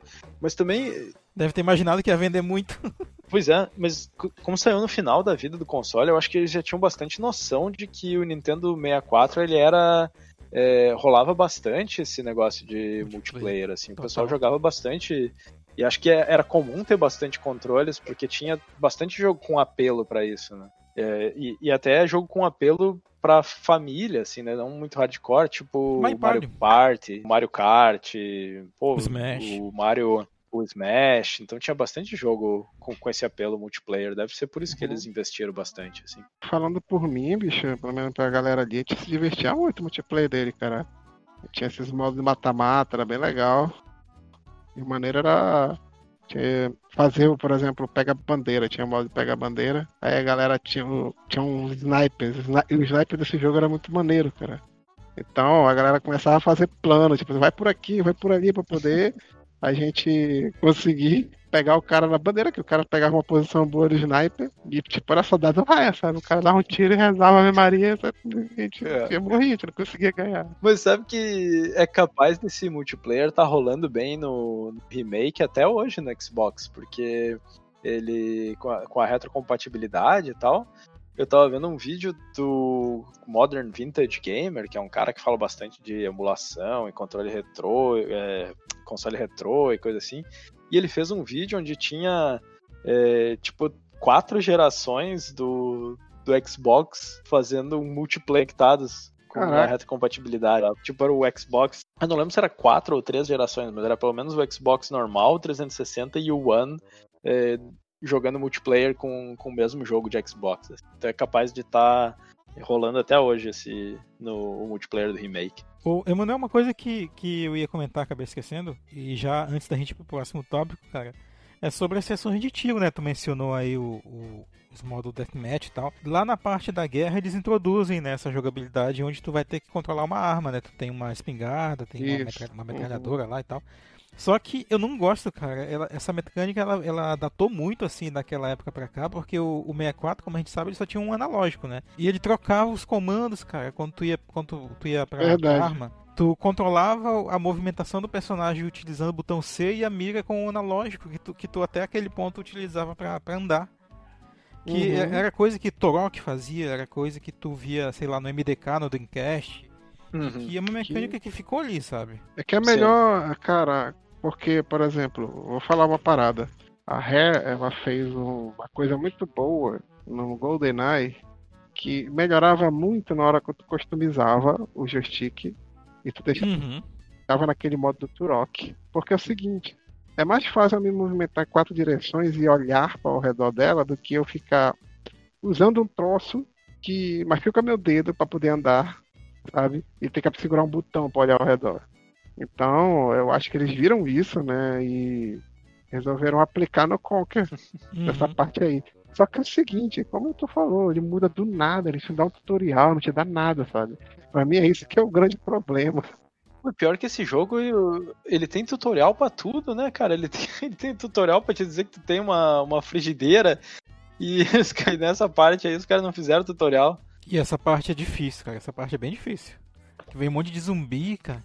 É zumbi, é, é ursinho nazista, é um monte de parada bizarra. É ursinho Ursinho nazista. É, os Colégio. TEDs.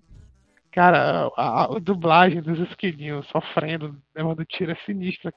Pô, eu tô curioso pra chegar nessa parte aí.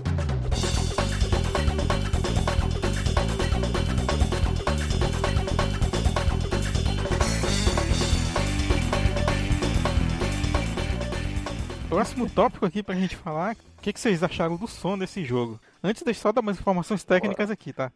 Vamos lá, ah, teve, tem a questão da dublagem, que, que certamente é uma coisa que é muito impactante nesse jogo.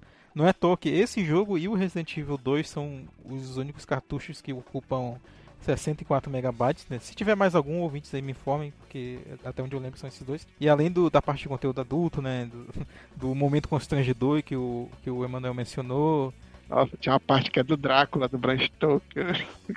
Também é o, agora. o Bátula, né? Bátula, né? Inicialmente a equipe ficou cética em relação a, a ter dublagem e som, né, do assim tão detalhado, né, Dolby Surround e tal no cartucho. Segundo o Chris Silver, ele explicou que pro Robin Billand, né, que era o compositor da, da trilha sonora, isso era mais um desafio, né? Era mais co- como a Rare costumeiramente fazia naquele naquelas duas gerações, né, do Super NES e do e do 64. Era, o cara era um programador barra músico. É, e ser se isso. divertiram, né? Mas o som desse jogo é fantástico, né, cara?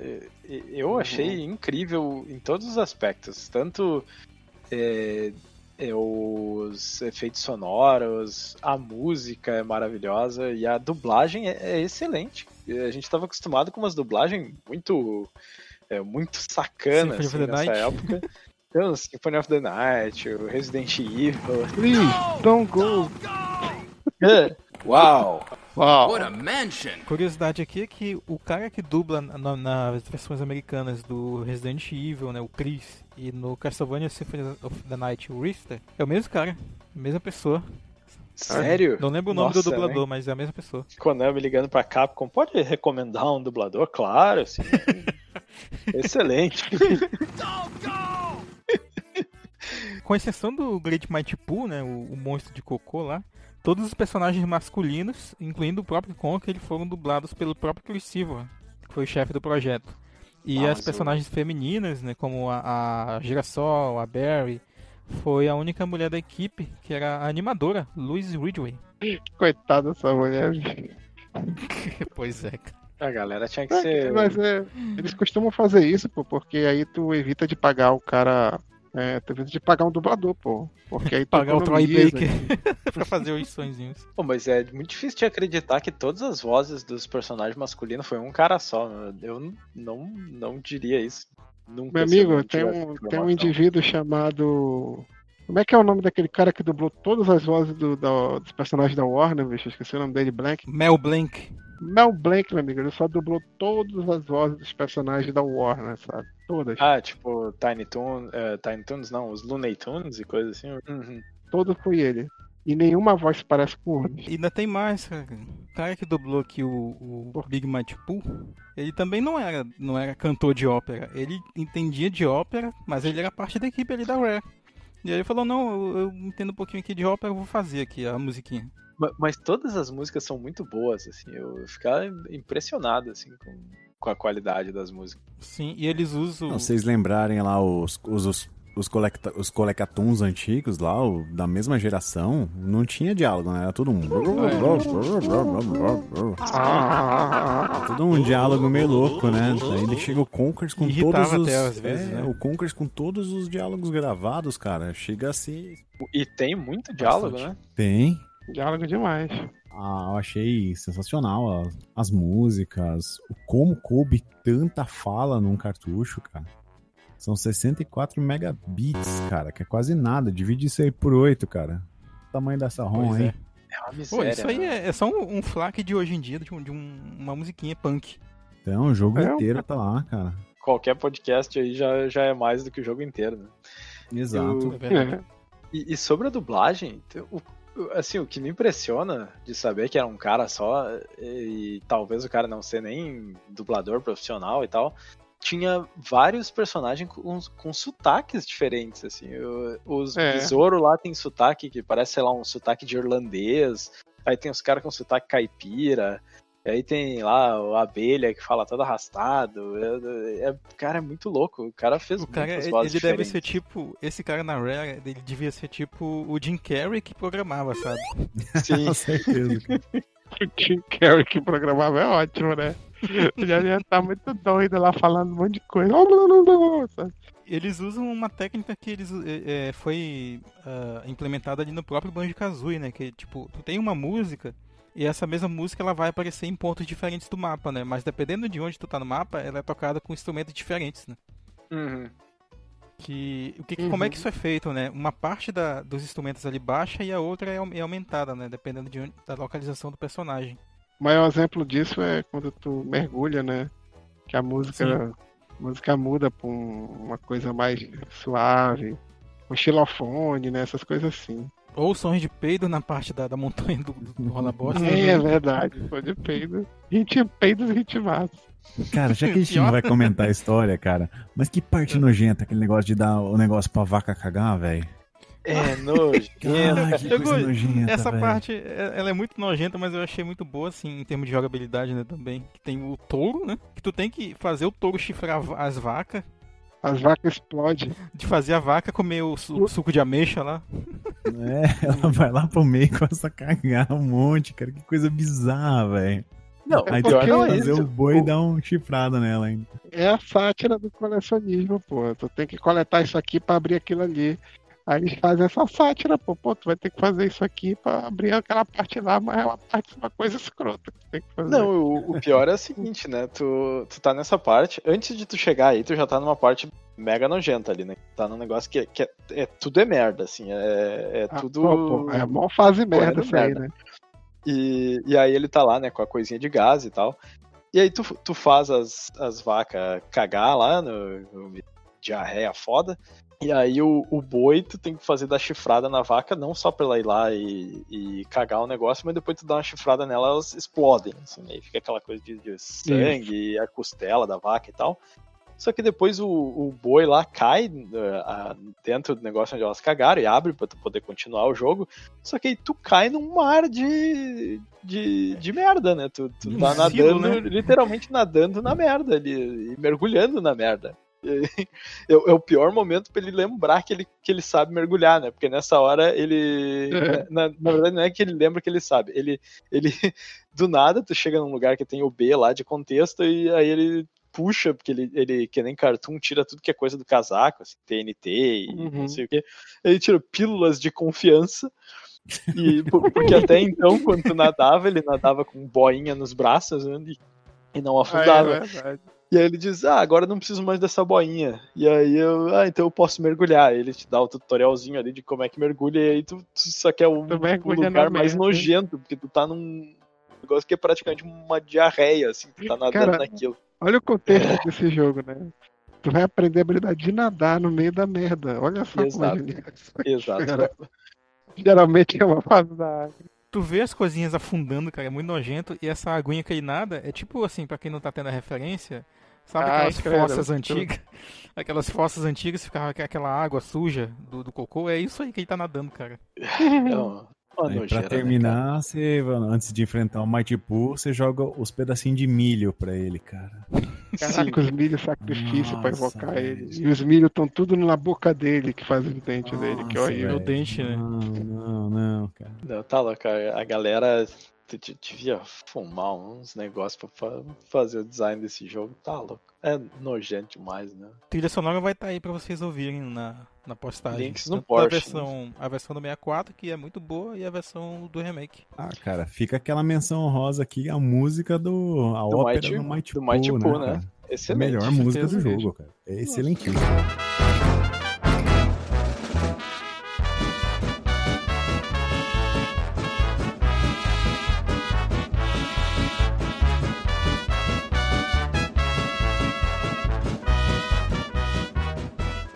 O Conkers ele recebeu avaliações bastante positivas pelos críticos, né? E ele tem uma pontuação de 89%, com base em 34 análises críticas no Game Rankings. Ele é então o 15 jogo mais bem avaliado lá pro 64. Ele tem 92 de 100 no Metacritic, baseado em 19 análises, né? Que é, é bastante coisa, cara, até. Pelo menos Bom, assim, bom. Deve, ter, é, deve ter conseguido isso na- por volta da época ali, né? Muitas coisas, como a gente comentou, envelheceram, mas é uma baita pontuação. E apesar de ele ter recebido avaliações favoráveis, ele vendeu bem menos do que esperado, né? Parcialmente devido ao custo dele proibitivo, a- ao lançamento já no final da vida do 64. Ele já era. Ele era R-rated. Ele era R-rated. Não sabe me dizer? Isso eu não lembro. Era, ele não era Team, não. Mas também não era É. a O, né? Como a gente comentou. Era M, na verdade, né? Que era a classificação da SRB na época. Mature. É, eu lembro que tinha um negócio aqui que, tinha, que ele tinha um negócio de mais 18 na capa dele, né? Aqui no Sim, Brasil, aqui, aqui no Brasil era mais 18. É mais 18, é. E a Nintendo da, da América até se recusou a reconhecer o jogo na- nas publicações dela, né? A Nintendo Power até pelo menos a edição 230, né? E nessa edição ele apareceu na seção Playback. E a divulgação era limitada à faixa de fim de noite nas televisões a cabo. E como a gente comentou na, na Playboy, na revista Playboy. Em outras regiões a divulgação ela foi ainda mais limitada. né? E mesmo com esses fatores, a- o jogo ele ainda é considerado um, um cult, né? Como o DJ mencionou mais cedo. Pô, vamos limitar pra quem? Bora limitar só pros adultos. Os adultos vão ver esse jogo, vai ficar foda. Os adultos, os adultos, os adultos. Então, tipo assim, tu vai limitar um negócio que Uhum. vai fazer o adolescente que cresceu com Nintendo 64, né? Que pra mim eu acho que é o público-alvo dessa época aí, era adolescente. Até criança, é, até criança, né mesmo? Eles vendiam muito É 64 pra criança, né? criança, Com certeza. Era um vídeo. A Nintendo, quer queira que não, foi uma empresa que é o foco dela era coisa infantil, bicho. Família. Você É ver família tradicional família. brasileira. Família tradicional brasileira que se xingava no Mario 64. Não, no Mario, no Mario Kart. É por isso que eu acho que a maior pergunta que a gente pode ficar, deixar aí pros ouvintes, se quiserem responder, né? É como diabo esse jogo conseguiu passar na Nintendo, cara? Porque não, não tem condição nenhuma.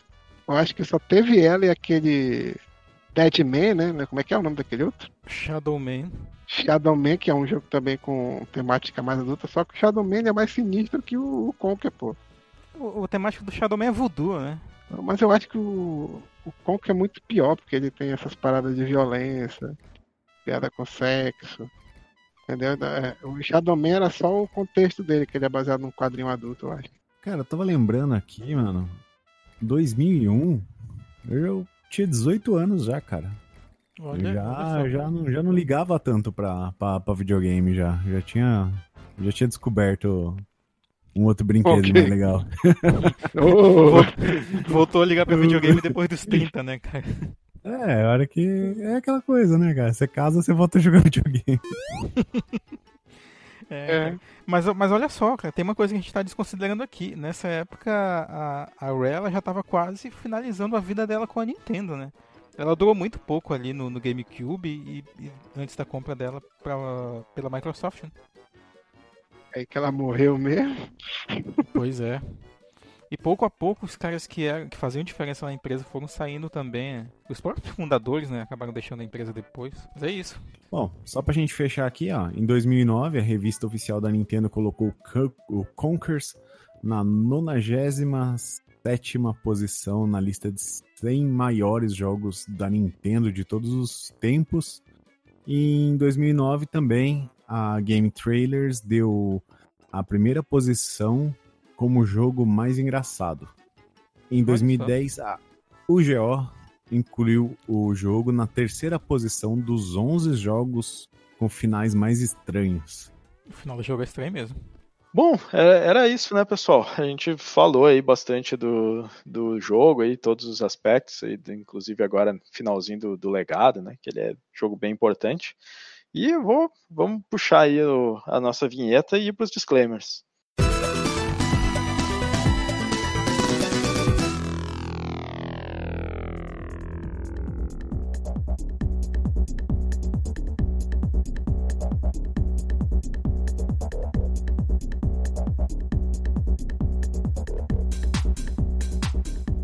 Voltamos então para os disclaimers. Como sempre, vamos fazer na, na ordem de, de abertura.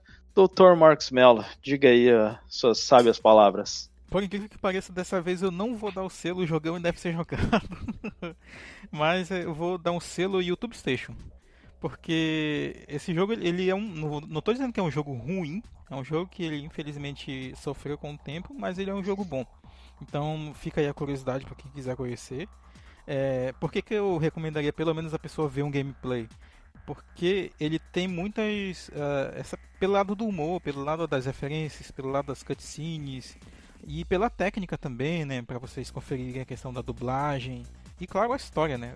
Pra quem eu recomendo esse jogo para jogar? Para os entusiastas do Nintendo 64 e da Rare. Ele é um jogo que com certeza marcou muito ali a história da empresa. A mim também, né? Apesar de tudo, né? Das críticas que eu fiz. É, eu também quero agradecer aqui a participação do Emanuel Braga, cara. Um velho companheiro de guerra lá, de- lá da nossa cidade, lá de Tefé. E daqui a E, pouco a gente valeu. passa. É, daqui a pouco a gente passa a bola pra te fazer teu jabá também, cara. Teus serviços técnicos aí, como Uhum. ilustrator e cartunista e tudo mais. Ganhe meu selo YouTube Station do, do, do Alexandre. Muito bem, doutor. Continuando, então, Emanuel, aproveita aí, deixa teu, teu recado, né, o que, que tu achou e já faz teu jabá aí, né? Diz quem tu é, onde é que as pessoas te encontram, teu trabalho, essas paradas, hein? Ah, valeu, cara. Eu gostei muito de estar aqui, foi bem divertido lembrar desse jogo maluco. que tem uma redefinição dele. Ele é um jogo inacreditável de, de conceber. Eu, você tem que dar um selo, vai ser o selo unbelievable, sabe, pra ele, porque até hoje eu não, não cai a minha ficha um jogo desse ser lançado pela Nintendo, ainda mais no, na época do 64, sabe? Tá aí, E, ó. tipo, se você for jogar. Pode ser o, o selo Veja Você. Que te- a, gente, a, gente, a gente Tá bom, então o selo veja você.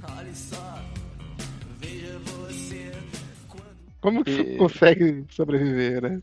Isso aí é peer pressure, cara. Eles estavam olhando a Sony lá com um monte de joguinho cool ali pra adulto e tal, com um tema de terror e paralel, e aí disseram, não, temos que lançar alguma coisa pra adulto aqui. Aí a Rare chegou com essas sem noçãozice e disse, é, bom, é o que tem, né? Vamos lá, corta aqui, corta ali, lança essa loucura. Então, se for jogar hoje em dia, vai emular ele por aí, ou compra o pacote da Ré aí pra quem tem, poder condições de comprar. Eu recomendo jogar, eu recomendo chegar até o final e abrir uma discussão em algum fórum, que as pessoas não estão conversando até hoje sobre o final desse jogo. Vamos abrir um aqui, cara. Vamos, vamos terminar todo Pelo menos a gente aqui. Vamos terminar todo mundo É, aqui. Vai ter, aqui. vai ter DLC esse podcast aqui, então. A gente vai voltar no final. Vamos fazer um bora pro Flipper, falando o final do Conker. Beleza, Uhum. agora, agora eu vou me comprometer a terminar, então. Não sei quando, mas vamos. Não, como É, a gente não então- precisa fazer cumprir promessa que faz aqui. então tá tudo certo. Política brasileira. E, e Ah, onde é que a galera te encontra aí, Manuel? Bem, você pode me encontrar nas redes sociais como é Braga Artes, é Braga Artes, Instagram, Artstation, Facebook. Eu estou pondo bem devagar as artes pro né, para minhas redes sociais, mas elas estão meio paradinhas porque eu tô pegando muito freelancer, freelancer não dá para divulgar. Então, eu trabalho Olha. como ilustrador, sou designer, trabalho com edição de vídeo também. Eu, o Marquinhos é colega meu lá de con- contemporâneo, a gente sempre falou de videogame e tal. Já eu acho que é a terceira vez que eu venho aqui no programa de vocês, não lembro. Vou contar direito isso aí. E foi bem legal participar desse jogo, ou desse jogo, desse podcast e tal. E eu, eu dou uma indicação para tem um podcast dos colegas meus que estão fazendo, que trabalham com quadrinho, que é o All Geek Comic, que é o Papo, Papo Nanquim, né? Só que é um, é um ao vivo, sabe? Toda segunda-feira. No Twitch TV da All Geek Comics. Você pode ir lá, tô sempre falando de alguma coisa diferente. Bacana. Vamos pegar depois a, a gente põe no, o link aí pra galera poder acessar também. Valeu, cara. Obrigado aí por, por participar do nosso podcast. Seja bem-vindo no futuro aí, quando a gente for gravar de algum assunto de novo que, que tu Ah, curte. beleza. Só uma coisa né, que vale a pena comentar, que o, o, o rosteiro original aparentemente não gosta do Nintendo 64, né, cara? Parece que a gente sugere gravar jogos do 64 e não grava com a gente. Ou, não, ou grava a contragosto. Fica, fica a denúncia aí, hein? Vai, não vai de quem não tinha, sei lá. Porque, por exemplo, vocês me chamarem pra gravar um- uma parada de, de 3DO, eu não vou falar nada, porque eu nunca joguei um 3DO, sabe? Não tem nem como ajudar. É que nem eu com Xbox, né? Exclusivos, eu também não tive. Ah, mas hoje em dia com, com o emulador não tem mais exclusivo, né, cara? Não, Pelo pior- menos pra coisa retrô, né? Vamos tocar então. Renato, vai lá. Seu disclaimer. Meu disclaimer tem premissas. Vamos lá. É um Primeiro slide de tudo. PowerPoint, assim. o- o- PowerPoint, né? Vai lá, Dallagnol. É uma A barra de transparência. espaço aqui, ó. Pronto, pra, pra aparecer o, o- o- a animação. Primeiro de tudo, cara, plataforma. Cara, você vai jogar isso aqui, as plataformas vão te irritar muito. É muito impreciso o pulo, é muito difícil você ficar paradinho no lugar que você deve pular. Você vai cair pra caramba, você vai querer mandar o, o controle na parede, você vai passar muita raiva. É, premissa 2 não joga esse jogo se ele não for traduzido, ou, ou assim, né, acho que traduzido até pode perder um pouco, né, das piadas que fazem lá, mas pelo menos entenda o que tá sendo falado no, no- no inglês, cara. Porque se você jogar sem entender o- os diálogos, você perde, cara, 60% do jogo. E premissa 3.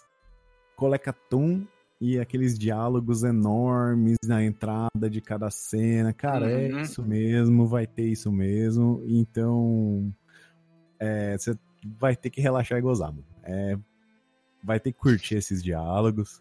Você olha, tá rolando, não corta, cara. Se você cortar, você vai perder a história, você não vai saber o que, que rolou, você não vai dar risada de nada e no final você vai falar que o jogo é uma merda. Mas nem Então- dá pra cortar, né, cara? Se tu, só pode cortar pela segunda vez. A, a primeira Ah, vez não dá. no, no Hair Replay aqui, você apertar o, o que seria o select do controle, que eu não sei. No 64 é o L. sei lá. Uhum. ele, ele, ele, ele corta. Então, baseado nessas três premissas, premissas né? É, é um puta jogo bom, cara. É um jogo que eu adorei, achei sensacional, ri pra caramba e recomendo. Só que, é claro, três premissas. Recomendo com asteriscos, assim, com Exatamente. lá no contrato. Se você gosta de referência, né? Esse é o jogo da referência. É Ah, verdade. Exato. Dos anos 90, por favor. É, Sim. um jogo pro Capitão América jogar. Muito bem, chegou então a, minha vez de fazer meus disclaimers aí. Como eu falei antes, é, tô jogando esse jogo pela primeira vez então, e, e eu sempre tento fazer esse exercício de me, me colocar na época, né? Tem, tem jogos que o, o fato de um jogo ter envelhecido mal não quer dizer que não vale a pena ainda conhecer, às vezes até pela história, né, do, do jogo. São jogos importantes, né? Para quem quem gosta de videogame, tentar né, jogar esses jogos antigos, entender a história, né, tentar se transpor para aquela época, eu acho que é, é um exercício bacana. Eu, eu concordo Uhum. com as coisas que o, é, que o Renato falou. DJ fez. Oi? Que o DJ disse, Que, que o DJ falou. só pra sacanear. que, assim, ele tem sérios problemas, assim, de- mas eu acho que as qualidades dele ainda são maior do que os problemas, então eu acho que eu ainda consigo recomendar ele para para ser jogado. Re- Recomendo emular, eu recomendo usar save state, porque a plataforma ela não vale o estresse, né? Eu sempre falo aqui que o meu tempo vale mais que a minha honra, sou né, advogada do save state. E acho que, que vale a pena mesmo, porque se não tivesse save state, eu não ia estar jogando esse jogo, cara. E a, a primeira vez que eu. Aliás, a segunda vez que eu caísse de muito alto e morresse, eu ah, chega, não, tem uma coisa melhor pra fazer. Então, eu toco save state pra conhecer o jogo e, e poder me divertir ali. Eu terminei com o save state. É, eu, eu acho que tem algumas coisas que ele poderia ter sido feito melhor, até em termos de roteiro, assim, ou das coisas ser mais amarradinha, porque tem muita coisa que às vezes precisa fazer, o único objetivo é para chegar num lugar para pegar um dinheiro. Pra, é, é, não, as coisas não, não são muito conectadas, às vezes, a coisa que tu ajuda um negócio ele é, é tudo localizado, assim, se fosse uma coisa mais contínua, do, do tipo, ah, eu vou num lugar, aí eu, é, ou, ou, eu faço uma coisa e abro uma porta lá não sei onde, mas por motivo nenhum, não é como se tivesse uma coisa bem conectada, assim. Mas ainda hum. assim, essas coisas individuais são interessantes e, e eu, o quão sem noção aquilo é, é, deixa muito engraçado, né? Tem a história ali, todas as referências, as coisas que estão acontecendo de fundo. Então é muito bacana. É, recomendo e é, recomendo usar bastante Save State emulador aí para não se estressar muito, mas conhecer o jogo de qualquer jeito. É, não sei se eu daria o selo jogão e tem que ser jogado, mas acho que é, é assim é um, é um jogo tão clássico assim que e, e tão distinto na, na história dos videogames que eu acho que todo mundo deveria pelo menos conhecer, assim, e, e vale a pena jogar pelo menos um pouquinho dele para conhecer e entender. E era isso. Obrigado a todos aí. Temos um episódio. Valeu, até a próxima.